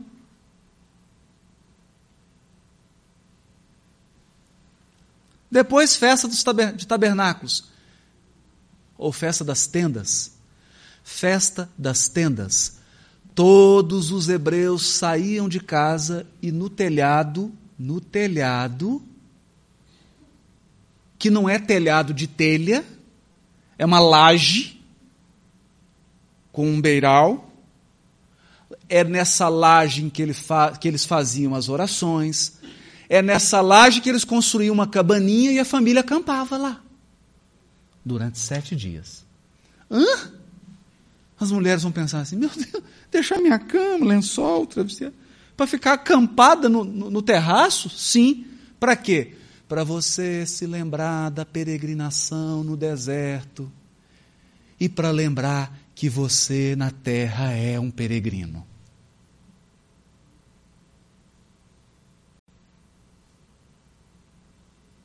Que você na terra é um peregrino e que o seu corpo físico é uma tenda. Tem toda uma simbologia aqui. Esse processo todo dura 21 dias, 7 mais 7 mais 7. Só para mostrar. Então a chave está no calendário de festa judaica. É tudo 7, tudo 7, tudo 7. Aí nós chegamos na equação que está no profeta Daniel e que está no Apocalipse. Daniel, capítulo 7, versículo 25. Ele está falando da besta que proferirá palavras contra o Altíssimo e destruirá os santos do Altíssimo e cuidará em mudar os tempos e a lei, e eles serão entregues nas suas mãos por um tempo e tempos e metade de um tempo. É daí que eu tirei. Tempo, tempos, metade de um tempo. Um mais dois mais meio. Apocalipse 12, versículo 6. Porque Apocalipse e o livro profeta Daniel são duas metades.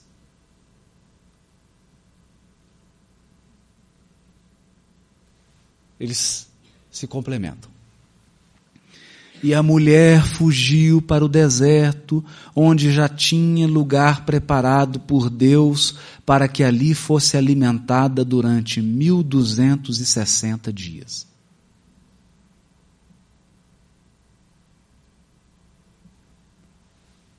Trava cérebro, né? Vamos lá. Chavua é igual a T, que é igual a 2, a parênteses, x mais 2x mais meio, que é igual a 7. Essa que é a equação profética. 2 vezes x mais 2x mais meio x que é igual a 2 vezes tempo, tempos, metade de um tempo. Essa metade aqui, tempo, tempos, metade de um tempo, é igual a 1260 dias. Deu para entender nada, né? e proferirá palavras contra o Altíssimo e destruirá os santos do Altíssimo. Está falando da comunidade dos seguidores de Deus. E a mulher no Apocalipse representa a igreja. A comunidade também. 1260 dias. Vamos com calma. Fica tranquilo.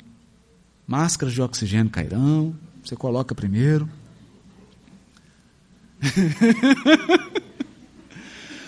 Aqui agora eu vou passar rápido. Antes uma anestesia peridural para ser indolor, porque aqui está a chave de todo o Apocalipse.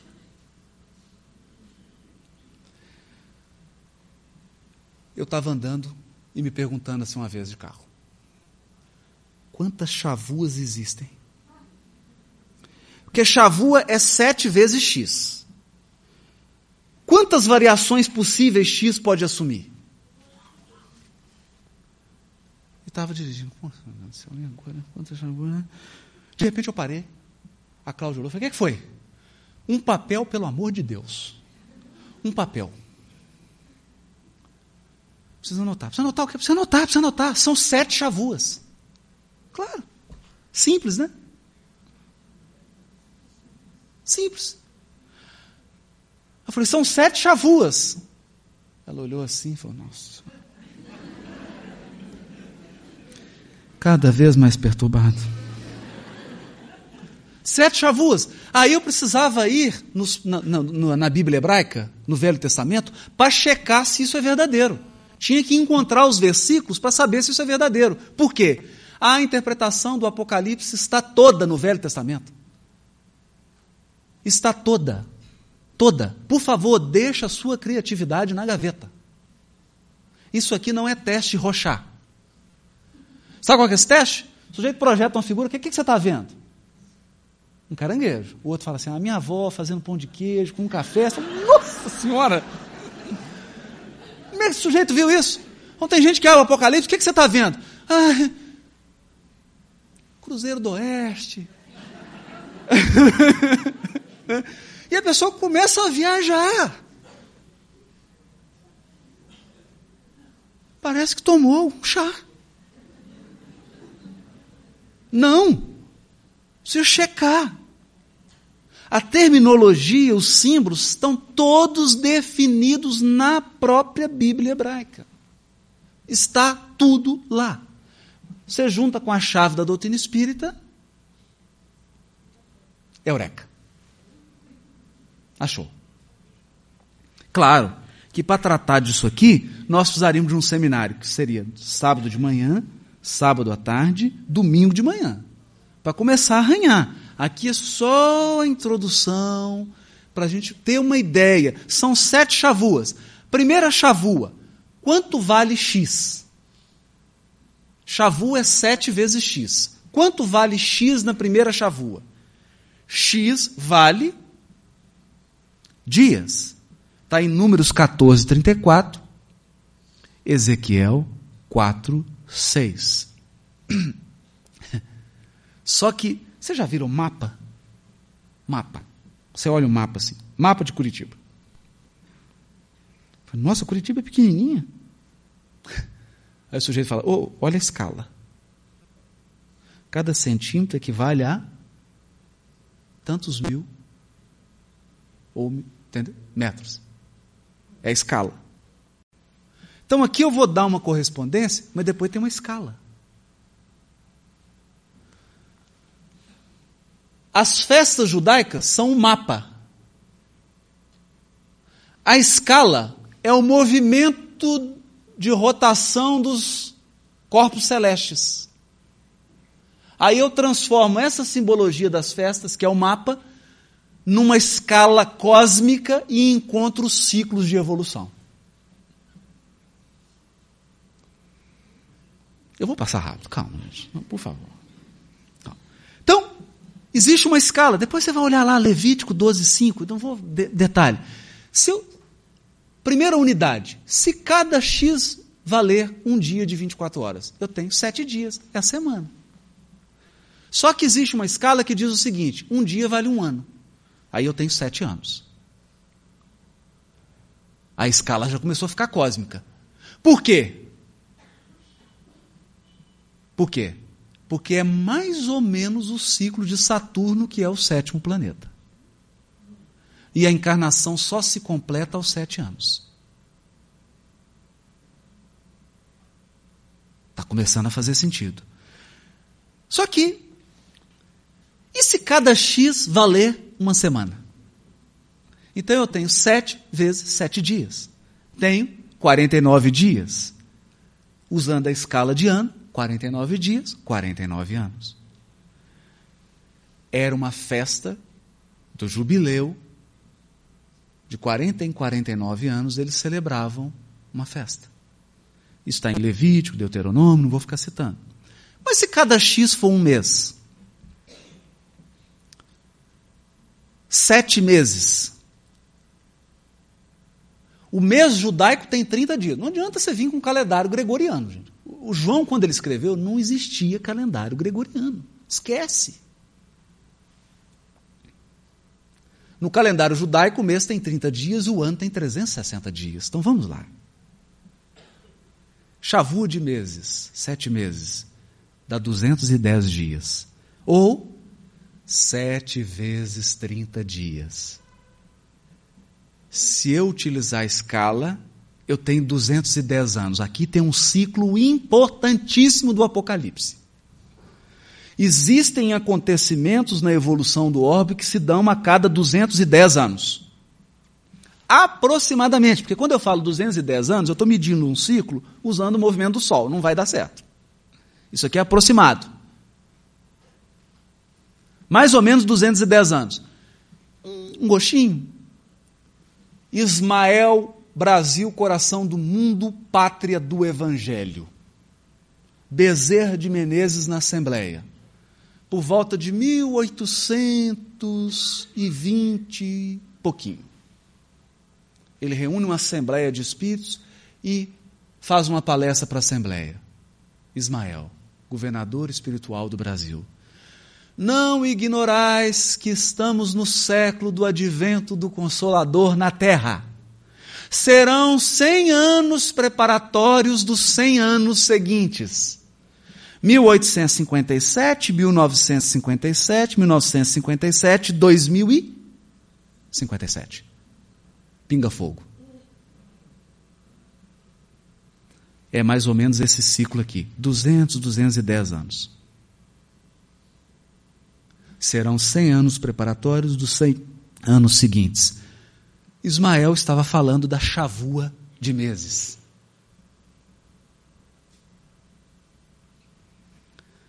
Agora, a chavua que é a queridinha das chavuas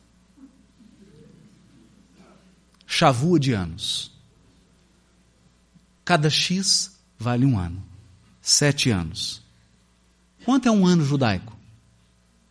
360 dias. 7 vezes 360, 2.520 dias. 2.520 dias é igual a 84 meses, que é igual a duas vezes 42 meses que é igual a 7 vezes 12 meses. Portanto, 12 meses é um ano profético. 2.520 dividido por 2 dá 1.260. É o ciclo da besta. Capítulo 14 do livro A Caminho da Luz. 1.260 dias, usando a escala 1.260 anos, que foi o tempo de duração do papado. Voltando quatro ou cinco slides anteriores. E a mulher fugiu para um lugar para o qual estava preparado. E lá permaneceu por 1260 dias. Deu para entender agora? Está começando a dar. Para entender isso, nós vamos ter que ler Gênesis 29, 27 a 28, Daniel 7, 25, Ezequiel 39, 9, Isaías 38, 5 a 8, Apocalipse 12, 6 e Apocalipse 13, versículo 5.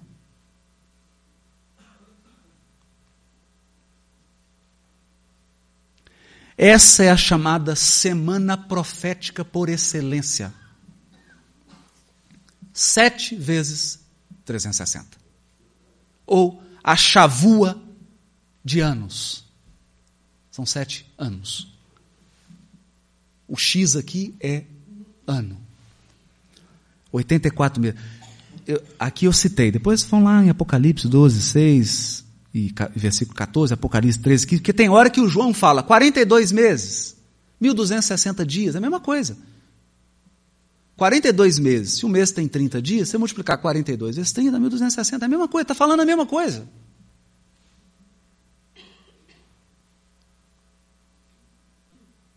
Equações são ciclos, é o que Aragô falava. De tempos em tempos, de tempos em tempos, ciclos. Quinta semana, chavua de anos em que o X é sete anos. Então dá sete vezes sete anos. Sete vezes dois mil quinhentos e vinte anos. Hã? Sabe essa semana profética aqui? 2.520 anos? Ela se repete sete vezes. Ai, meu Deus. Está complicando isso.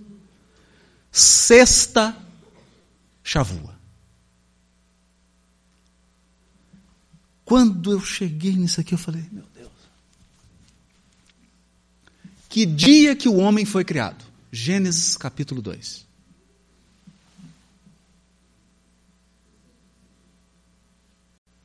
Como é que era o nome desse homem?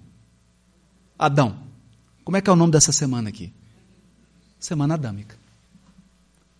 A sexta chavua é a chavua de Adão. Por quê? Cada X são mil anos. Ah, como é que você descobriu isso? Segunda epístola de Pedro, capítulo 8, versículo, capítulo 3, versículo 8, e Salmo 90, versículo 4. Porque um dia para o Senhor é como mil anos, e mil anos como um dia.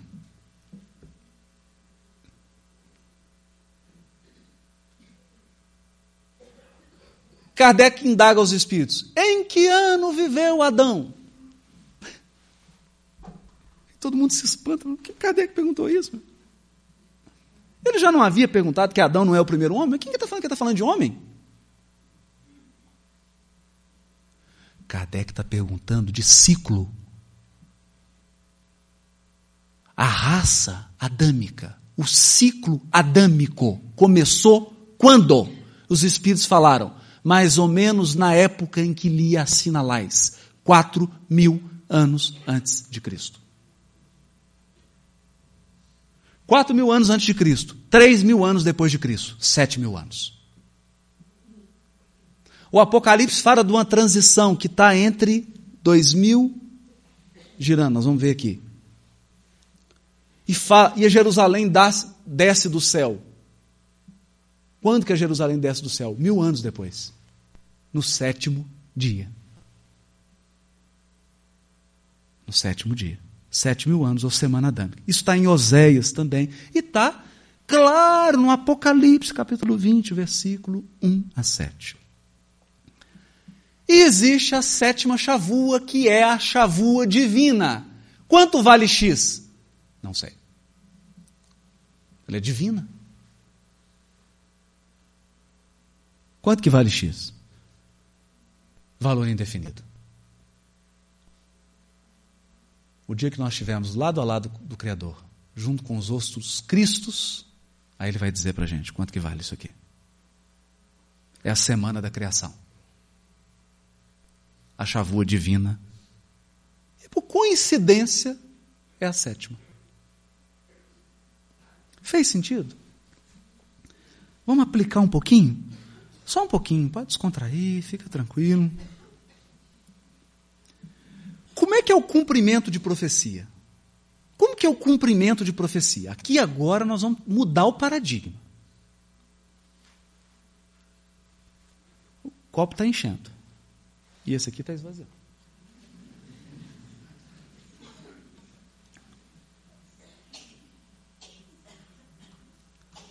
Salmo 23. Diante da tua presença o meu cálice transborda. Mulher, ainda não é chegada a minha hora.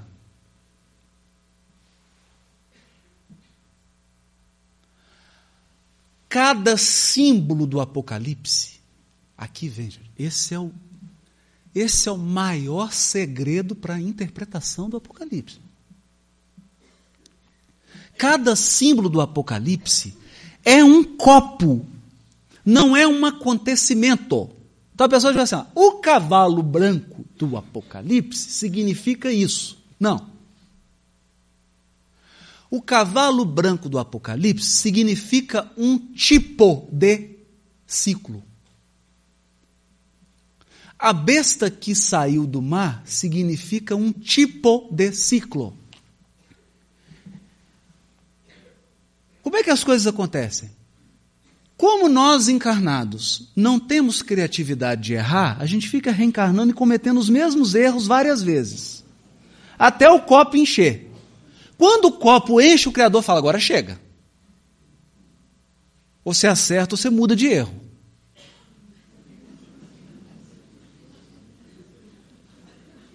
Então, fatos similares vão ocorrendo periodicamente até que o copo transborde. Até que o símbolo se cumpra. Até que a profecia se cumpra. E o objetivo era que ela não se cumprisse. Então, qual que é o trabalho dos espíritos que orientam a nossa evolução? O copo começou a encher. Pelo amor de Deus, manda um missionário lá para esse copo não encher. Manda outro, manda outro, está enchendo. Meu Deus, misericórdia. Para dar tempo. As coisas vão acontecendo, acontecendo, acontecendo, acontecendo. E aqui eu queria dar uma dica, depois nós vamos desenvolver isso em outra oportunidade. Todos os símbolos, gente. Depois, indo para casa, pega o profeta Daniel, o livro, e lê com calma. Lê com calma. O profeta Daniel começa assim: Um sonho de Nabucodonosor ele vê uma estátua bonita, cabeça de ouro, né? Aqui, prata, vai só piorando.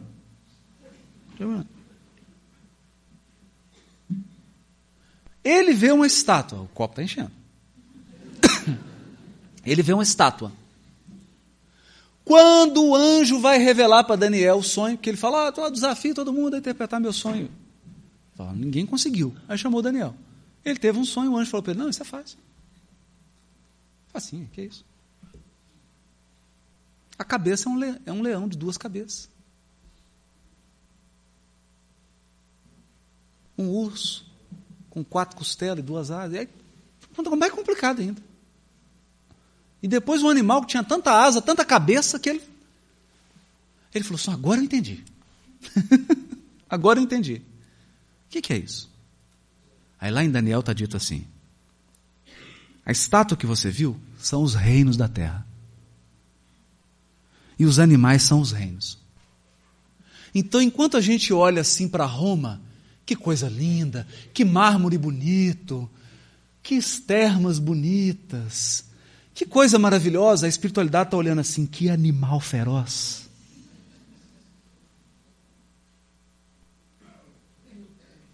Por quê? Porque as nossas civilizações parecem animais ferozes que saem matando e devorando tudo.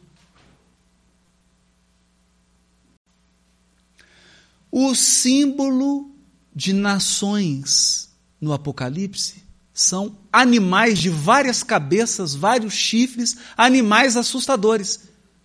Somos nós. Porque como que um espírito superior encara um fenômeno como o holocausto, a não ser um ato de animalidade absurda? Onde o ser humano se rebaixou ao mais degradante, a mais degradante das posições. Estou dizendo isso aqui. Certa vez eu falava em Juiz de Fora, era um público ecumênico, e alguém levantou a mão. Pergunta: um papelzinho. Por que, que o Espiritismo só se divulga em países do terceiro mundo entre gente ignorante? E não nas nações esclarecidas? Respirei. Tomei um café. Falei assim: certa vez Nabucodonosor teve um sonho. e ele viu uma estátua coisa, cuja cabeça era de ouro. Era ele. Quando o anjo foi revelar para Daniel o sonho, ele descreveu aqueles mesmos reinos como animais. Eu prefiro, nessa resposta, adotar a perspectiva do anjo e dizer o seguinte: nas nações que provocaram o Holocausto, nas nações que lançam bombas e matam mulheres e crianças. Porque cada vez que as bombas ficam mais precisas, elas matam mais civis. É engraçado isso. Se você colocar um grampo, o avião a mil metros, não sei quantos mil metros de altura, ele acerta o grampo. Mas na hora da guerra só mata criança, mulher e civil. Então diz: essas nações companheiro, que você chama de civilizadas, exportam a guerra, a exploração, o ódio, a divisão. Para Deus, elas são animais ferozes. Por isso, elas não entenderam ainda o presente que é a doutrina espírita. A questão de perspectiva. Mas agora está mudando. Está mudando. Porque de todas as nações, de todos os locais da terra, os homens estão começando a perceber que sem amor, sem fraternidade, sem abandonar os instintos animais de destruição, nós não viveremos em paz. Por isso que hoje o movimento espírita cresce na Flórida, nos Estados Unidos, na Alemanha, na Inglaterra, em Cuba. Porque todos estamos querendo dar as mãos e esse fenômeno está mudando. Mas essa é uma simbologia. Mar, por exemplo. Mar. Mar significam as nações. E quando ele está bravio, as nações estão em guerra. Eis que uma besta se levantou do mar. Significa o quê? Uma nação que se ergueu com base em uma guerra. É isso. Essa é a simbologia. Essa é a simbologia. Há um quadro de equivalência dos símbolos. O anjo começa a falar para Daniel: Daniel, as cabeças são reinos, os chifres são reis, o bicho são nações, impérios. Essa é a chave. É o desenvolvimento. E Emmanuel vai dizer assim: Todos os fatos posteriores à desencarnação de João Evangelista estão previstos no Apocalipse. A formação da Europa, as guerras santas, o mercantilismo, etc, etc, etc. Estão tudo lá. Qual é a estrutura do livro do Apocalipse? Ó, oh, adivinha. Sete. Sete visões. Na primeira visão, sete epístolas. Ele envia sete cartas. Na segunda visão, sete selos. Na terceira visão, sete trombetas, são sete chifres do chofar. Na quarta visão, há sete figuras místicas. A mulher vestida de sol, não é ao sol, de sol. O dragão vermelho, o filho da mulher, a primeira besta que emerge do mar, a segunda besta que levanta da terra, Cordeiro do Monte Sião e o Filho do Homem sobre a nuvem. As sete figuras do Apocalipse. Quinto, quinta parte, quinta visão, o derramamento das sete taças. Sete taças. Sexto, julgamento e queda da Babilônia. Hã? Por que Babilônia? Volta lá em Daniel. Nabucodonosor teve um sonho. Quem era a cabeça? Ele, rei da Babilônia. E aí ele descreve quatro reinos: Babilônia, Persa, grego macedônico, Alexandre o Grande, e o Império Romano. Que depois surge como chamado Império Romano místico ou Império Romano religioso. Eu não vou falar nisso aqui porque capítulo 14 do livro A Caminho da Luz. É a triste história da evolução do cristianismo e da deturpação do cristianismo. Roma acabou enquanto império físico, mas sobreviveu enquanto um sistema religioso que oprimiu o planeta durante 1260 anos. Que foi a duração do papado. Tempo, tempos, metade de um tempo.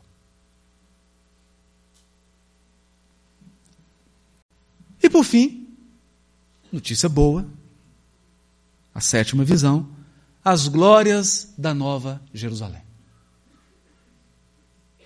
Um novo mundo de paz, de harmonia, que é o que todos estamos aspirando. Essa é a estrutura do Apocalipse. Só que, claro, isso se vai, vai se intricando de uma forma complexa, e sem aquelas equações, a nossa interpretação cai no subjetivismo. Sem as equações para medir o ciclo, você pode interpretar o dragão vermelho como qualquer coisa que você quiser. Ah, o que é o dragão vermelho? Ah, o dragão vermelho é um brinquedinho que eu tinha, eu era pequeno, criança, gostava de brincar. Né? Você perde a objetividade na interpretação do Apocalipse. Por isso precisa ter o símbolo. Bom, não precisa nem ler, você não vai conseguir ler. Calma. Vamos passar rápido por isso. Eis que eu encontro a entrevista de Francisco Cândido Xavier na revista da Legião da Boa Vontade, entrevista dada em 5 de janeiro de 1954. Em que o Chico fala assim: Diz-nos, Emmanuel, que, do ponto de vista da evolução material, dos fenômenos de transformação material, a Terra passa por ciclos que representam 260 mil anos de repouso e 260 mil anos de atividade. Opa! Que rotação é essa? Que rotação é essa? Rotação do nosso sistema solar. Rotação do sistema solar. 260 mais 260. Você sabe que a Via Láctea também tem uma rotação igual, só que aí é 260 milhões de anos, 260 milhões de anos. É a rotação da Via. Mas aqui coisas que fogem. Foge, a gente olha para isso. Repouso, atividade. Repouso, ou seja, outono, inverno, primavera, verão. Outono, inverno, primavera, verão. Outono, inverno, é isso. Aí eu Chico, aí eu já comecei a fazer cálculo. Já achar o 8, 8, 8 vezes 64 mil, 64 mil, os ciclos. 8 vezes 64, 260 Esquece isso, não preocupa com isso. Aí o Chico diz assim: depois de 64 mil anos em que tudo acabou, está é, um pouco ligado a ciclos glaciais. Ou voltou depois de 64 mil anos em que ficou germinando, começou a florir. E aí nós tivemos um período de 196 mil anos de desenvolvimento das raças propriamente ditas. Nossa, complexo. Né? Falou, pronto, 64 daqui dá mais 3 vezes 64. Achei. Primeiro 64, depois 196. São quatro ciclos de 64 mil anos. Então tem o primeiro aqui, depois mais três. Não confunda, vamos ficar tranquilos. 196 mil anos é igual a 7 vezes 28 mil anos. Achei a chavua. Está aqui o ciclo. 28 mil anos é o ciclo em que as gerações são transformadas no orbe. A cada 28 mil anos, uma nova geração de seres humanos se dá. Isso é o Chico que está falando na entrevista, depois a gente lê lá. Aí eu, nossa, legal isso. 28 mil anos é 7 mil, mais 7 mil, mais 7 mil, mais 7 mil. Aí o Chico continua. Vocês acham que ele para? Ele, eu não sei o que, é que deu, nunca vi ele falando assim. Soltou a língua. Primeiro, nós tivemos uma raça primitiva na Terra, que durou 28 mil anos. E depois uma um pouquinho melhorzinha, primitiva ainda, que durou mais 28 mil anos. Depois nós tivemos a raça lemuriana, que demorou 28. Depois a Atlântida, que demorou 28. Depois, a Capelina. Os exilados de Capela, 28 mil anos. Depois, vai ter outra, 28 mil. E depois outra, 28 mil. Então, tem muito tempo ainda para encarnar. 28 mil é 4 vezes 7 mil anos, já vamos fazendo as contas. Olha só. Vamos pegar a capelina. A capelina, aí ele fala. Quando se deu a destruição de Atlântida? Quando que a, a, a experiência, que ele vai falar o seguinte, que cada período de desenvolvimento desse é como se fosse uma série da escola. Nas duas primeiras raças primitivas, a espiritualidade estava preocupada na formação do corpo humano, no aperfeiçoamento biológico do homem. Depois de Lemúria e Atlântida, ao contrário do que imaginam as pessoas, porque tem gente que acha que na Lemúria tinha celular, tinha iPad, o pessoal andava de, de, de trem-bala, aeróbus, né? Tem uma, uma mística toda. E não, elas eram raças que começaram a desenvolver o intelecto. Começaram.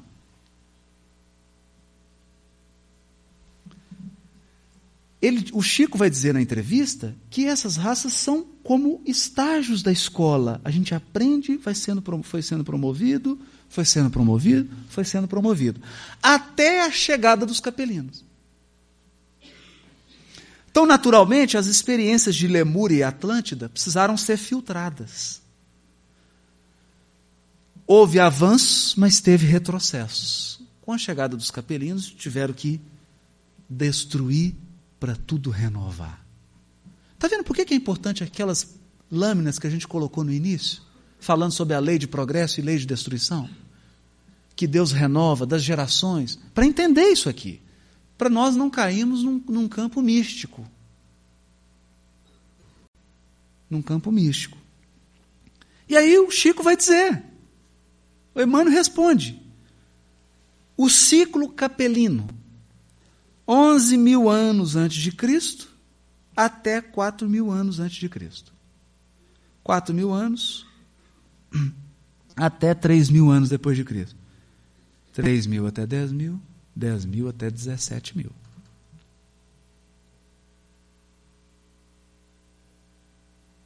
Tem muito chão ainda. O que é que nos interessa aqui? Sutileza. Sutileza. Emmanuel vai dizer o seguinte: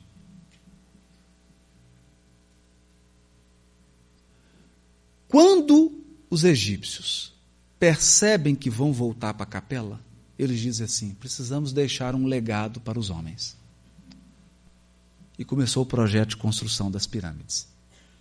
E aí a maioria voltou. Mas teve uma turma que não conseguiu voltar. Em português, bem claro, repetiram de série. Tomaram bomba. 4 mil antes de Cristo teve uma avaliação. 2 mais 2, aí lá, 5. O que, é que nós devemos fazer para aproximar as pessoas? Ficar olhando só o defeito delas. Está horrível. Quem tomou bomba, eu vou dar um nome: Adão. Adão Eva, é a turma que tomou bomba e não conseguiu voltar para a capela. E é onde começa a história da Bíblia. A queda. queda. E os livros que compõem o que nós chamamos de Bíblia começam com Adão e terminam com Apocalipse. É só do 4 mil anos antes de Cristo até 3 mil anos depois. Acabou. Ô, oh, e depois nós vamos ler o quê? Ah, me faz pergunta difícil.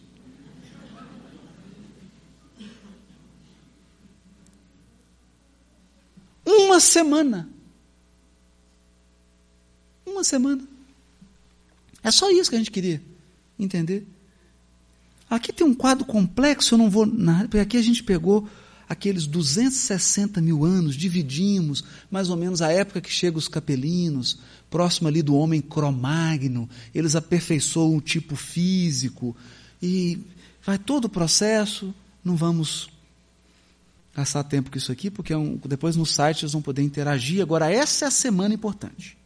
Essa é a semana importante. Porque se é 7 mil anos, eu tenho que dividir no meio, tem que dar 3,5 e 3,5, correto? Tem que dar tempo, tempos, metade de um tempo, metade de um tempo, tempos, tempo, correto? Vamos ver?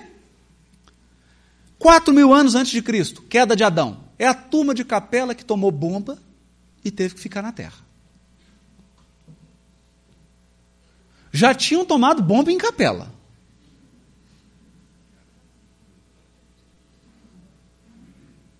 Percebe? Já tinham tomado bomba lá. Mas lá a bomba é maior, né? Porque quando você toma bomba para ir para um outro mundo, é bomba, é assim, é, é, é, quando você tem, eu acho que, quatro repetições consecutivas, né? Deve ser assim. Aí você muda de, você muda de escola. Porque tem hora que você começa a tomar tanta bomba na mesma série que fala, tem que trocar de escola, não é assim que a gente faz? Tem que trocar esse menino de escola, né? Aí Jesus fala, tem que trocar de escola tirar lá do, do mundo e mandar para a terra. Como agora alguns vão ter que mudar de escola. A escola terra não dá mais. Mas essa aqui não foi uma, uma bomba de trocar de escola. Essa turma aqui tomou bomba de série. Quatro mil anos antes de Cristo. Queda de Adão. Mil anos depois, tempo. Porque aqui vai ser assim, ó, mil, tempo. Dois mil, tempos. Quinhentos, metade de um tempo. Quinhentos, metade de um tempo. Dois mil, tempos. Mil, tempo. Então é x, 2x, meio x, meio x, 2x, x. Está claro a semana? Está claro. Na primeira metade da semana, é ladeira abaixo. Na segunda metade da semana, é morro acima.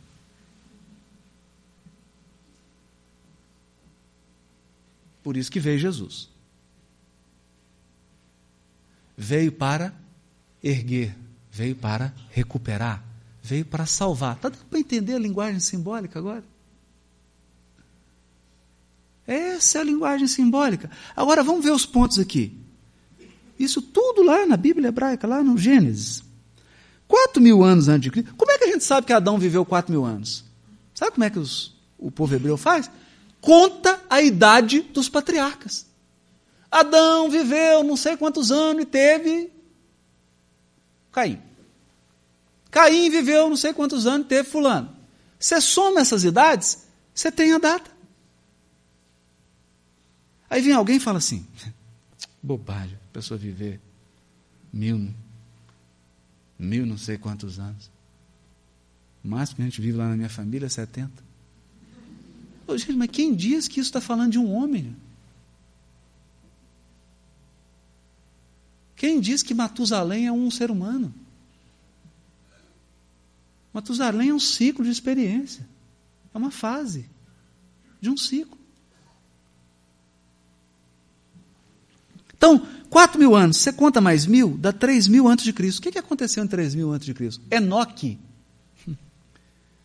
que é o sétimo depois de Adão. Coincidência, né? O que, que aconteceu com ele? Foi arrebatado. Hã?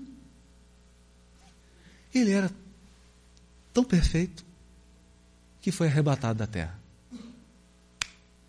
Pulou de série. Tchau, Enoque. Pode ir, filho.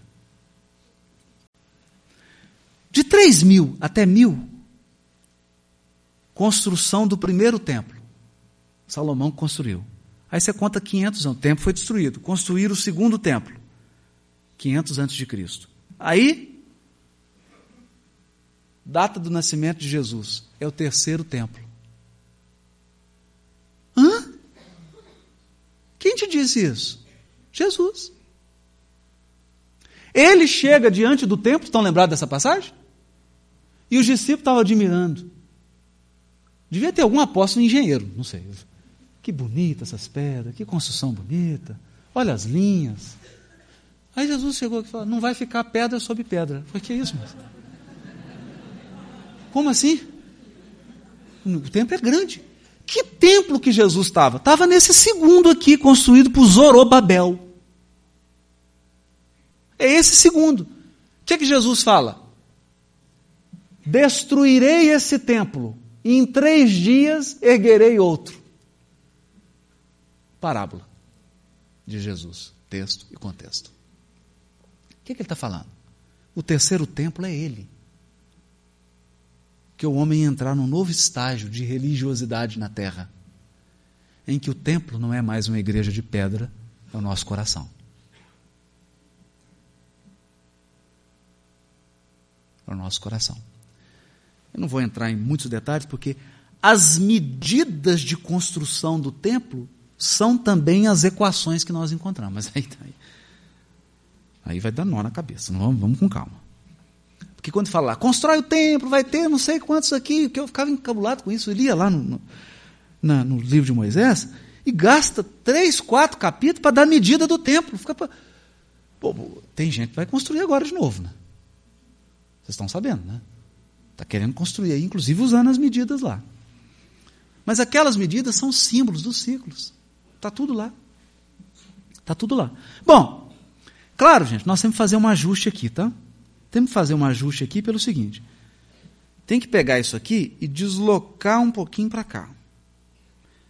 Ó, quer dizer, deslocar um pouquinho para trás. Porque Jesus, na verdade, nasceu no ano 5 antes de Cristo. Ele nasceu cinco anos antes.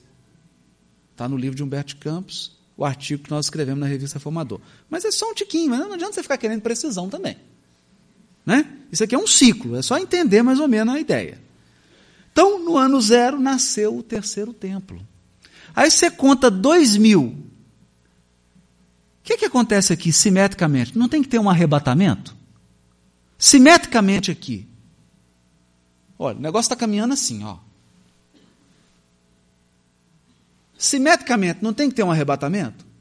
Olha, queda de Adão, o que está na ponta? Juízo final. Alguém caiu, alguém agora vai ser julgado.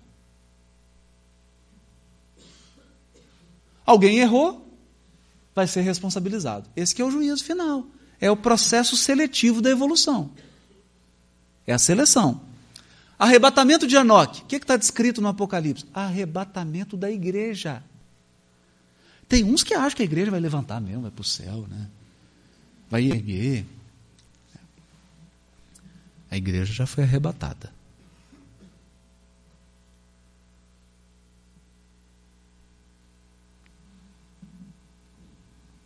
Está sendo arrebatada. Porque os Espíritos do Senhor, que são as virtudes dos céus, qual imenso exército que se movimenta às ordens, ao comando do general, é o processo de espiritualização geral que a terra vai sofrer. Nós vamos descolar da materialidade. Isso é que é o arrebatamento. Aí fica o primeiro templo, o terceiro templo e o segundo templo no meio. O segundo templo ali. Babel. Isso aqui dá exatamente isso. A chamada semana adâmica. Ou o ciclo dos homens pecadores na terra. Que é o que Apocalipse vai dizer. Por isso, Paulo diz assim: por um homem entrou o pecado no mundo, Adão. Por um homem o pecado saiu do mundo. Claro que isso é linguagem simbólica, porque o, o, o Paulo conhecia isso tudo aqui. O que, que você acha que ele ficou fazendo dos 13 aos 30 aos pés de Gamaliel? Estudando. Ele entendia isso, que era uma fase. Ou quando Jesus diz: enquanto não chegar a plenitude dos gentios. Esse desenvolvimento geral de todas as nações para poder haver um processo de transformação. É tudo isso. Na linguagem extremamente simbólica, extremamente. Bom, passando rapidinho. Rapidinho.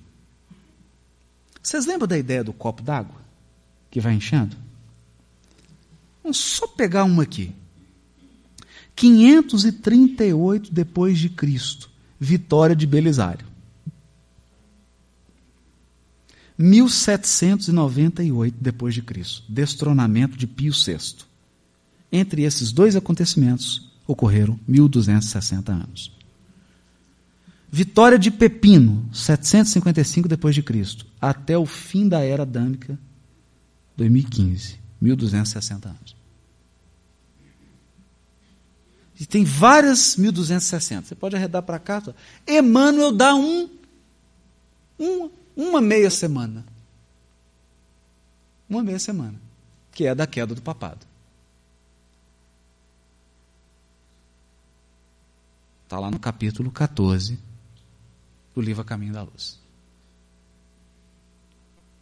E é, é, é bonito que o Emmanuel ele é assim, muito didático, ele fala, olha, você compara que um mês tem 30 dias. 42 vezes 30, 1260 considerando a simbologia da época, 1260 anos, que é a duração, dá a equação. Capítulo 14, o livro A Caminho da Luz. Aqui nós estamos dando só alguns exemplos, tem uns outros cálculos mais complicados, mas só para a gente sentir, sentir que há um tempo determinado para cada coisa debaixo do sol. A nossa evolução é cronometrada. Cronometrada. Está tudo acompanhado. Agora chega. Deixa. Agora muda. Agora vamos para cá. Agora vai para cá.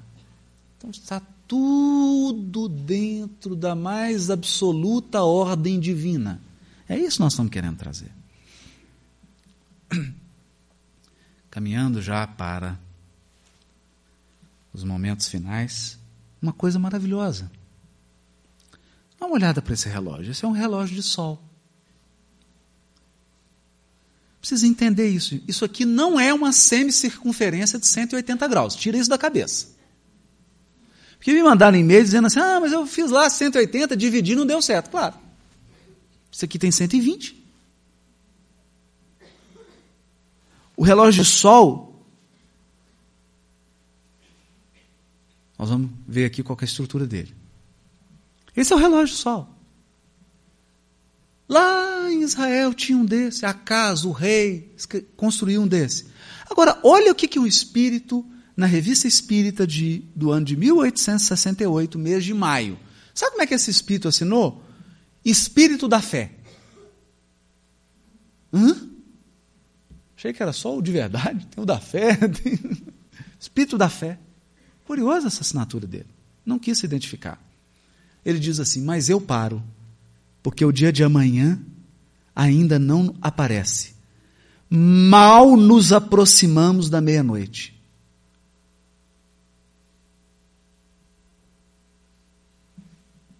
Ele disse isso em 1868. Aí eu fiquei curioso. Agora eu vou contar a hora. Agora nós vamos descobrir. Que hora é hoje? Vamos lá. Que hora é hoje? Isaías capítulo 38, versículos 5 a 8. O rei Acás está doente, ele se arrepende. Isaías fala assim: Acás, você, Deus mandou um recado para você. Ouvi a tua oração e vi as tuas lágrimas. Eis que acrescentarei aos teus dias 15 anos. Moratória. Moratória na, no, na Bíblia hebraica. Acrescentarei 15 anos. Anota isso, 15 anos. Eis que farei retroceder 10 graus a sombra lançada pelo sol declinante no relógio de Acas. Hã? A luz andou 10 graus. Olha a linguagem bonita. Poética. Para dizer assim, eu estou te dando 15 anos, é como se dissesse assim, eu estou atrasando o sol 10 graus. Uma hora. Eu estou voltando o sol. E tem gente que acha que Deus foi lá e voltou só. Para! Linguagem poética. Dar 15 anos é como voltar 10 graus no relógio de sol. Opa, então 15 anos é igual a 10 graus. Regra de 3.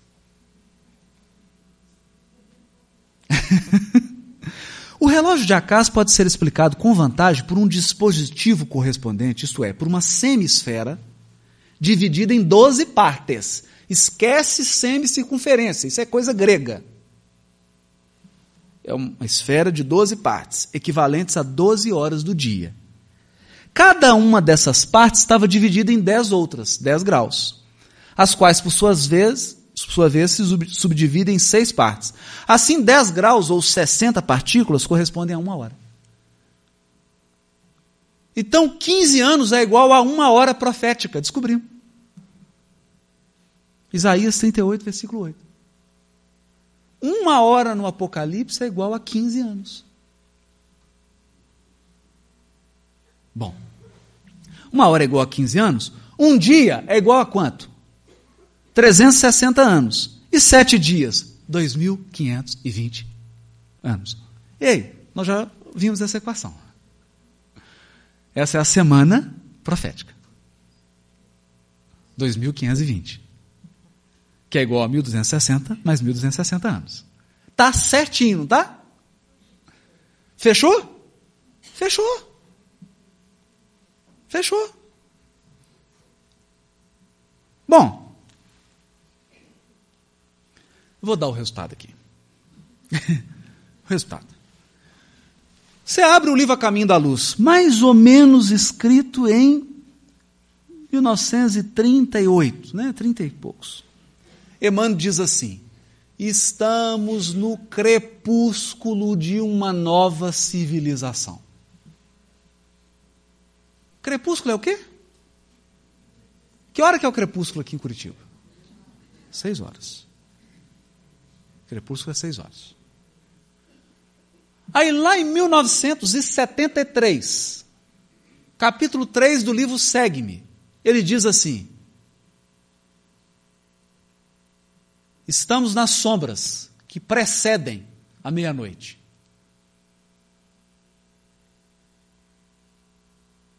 Então andou. O relógio andou. E aí? Foi simples, né? Eu somei, dividi, multipliquei raiz quadrada exponencial, cosseno de x, integral derivada, e você encontra que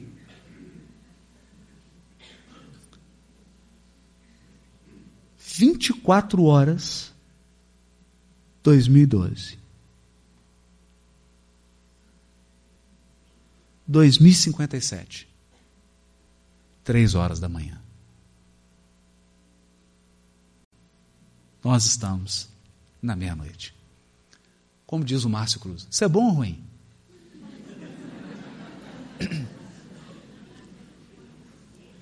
Isso é bom ou ruim?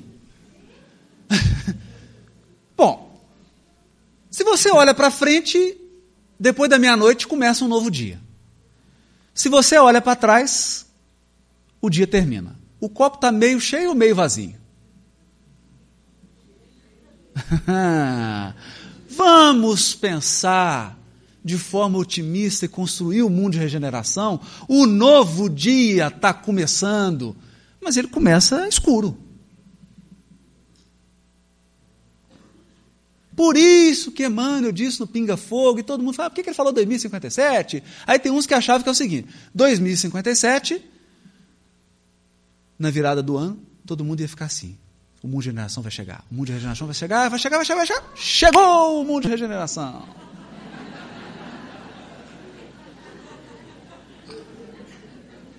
Não. É um processo. É um ciclo. É um crescendo, é um crescendo. Tanto que 2057 é três da manhã. Aí começa, aí que vai começar a raiar um novo dia para a humanidade.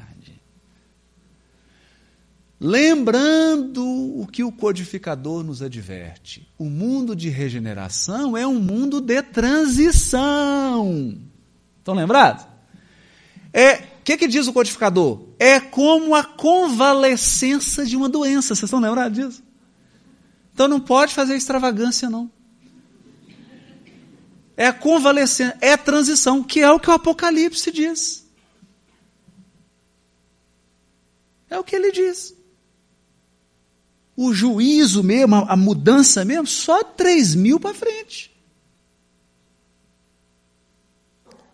Então, quanto tempo para implantar o mundo de regeneração? Aproximadamente mil anos. Fica tranquilo. Mas mais dez encarnações para você ver o mundo de regeneração assim, colocando assim os últimos acabamentos, os azulejos, aquela, né? Ainda faltando uma coisa, uma pintadinha aqui, vai ter que inaugurar, né? Correndo para a casa estar tá decorada. Tem mais 10 ou 11 encarnações. Fica tranquilo. Calma. Sem extravagância. Porque mundo de regeneração é convalescença. É, é pessoa que saiu da cirurgia, não pode fazer movimentos bruscos. Agora, olha que bonito isso aqui. Se uma hora profética são 15 anos, e aqui nós estamos falando da semana profética, uma hora, 15 anos. 24 horas, 360 anos. Sete dias, que é a semana, 2.520 anos. Bonito isso. Então vamos colocar nas horas? Vamos colocar nas horas? 1847, 1862. Era 14 horas da tarde. Por isso que aquele espírito da fé disse: Olha, nós mal nos aproximamos da meia-noite. Era duas horas da tarde ainda. Aí fomos andando, olha. Duas horas, 15, 16, 17, 18, 1922. Por isso que o Emmanuel fala no Caminho da Luz, estamos no crepúsculo de uma civilização. Entre 22 e, e, e 1937, estava entre 6 e 7 horas da noite. 1952, 20 horas. 1967, 21 horas. 1982, 22 horas. Por isso que ele vai escrever no ano 1973 o segue-me. Estamos nas sombras que antecedem a meia-noite. E agora 2012, 24 horas. 24 horas.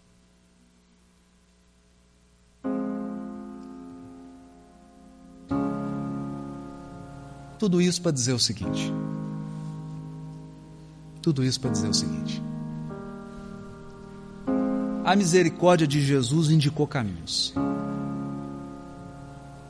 É certo que a maior parte das profecias do Apocalipse se cumpriram.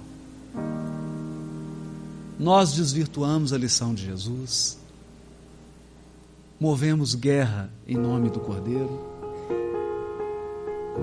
nos odiamos, lutamos, mas agora todos sentimos uma vontade imensa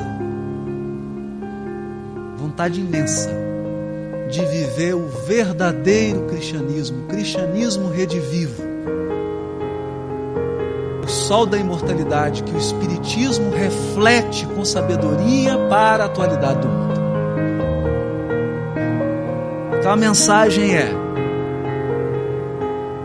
nós precisamos nos unir e construir Sem medo, Teremos horas dolorosas? Possivelmente. Eu gostaria de ser como Jonas.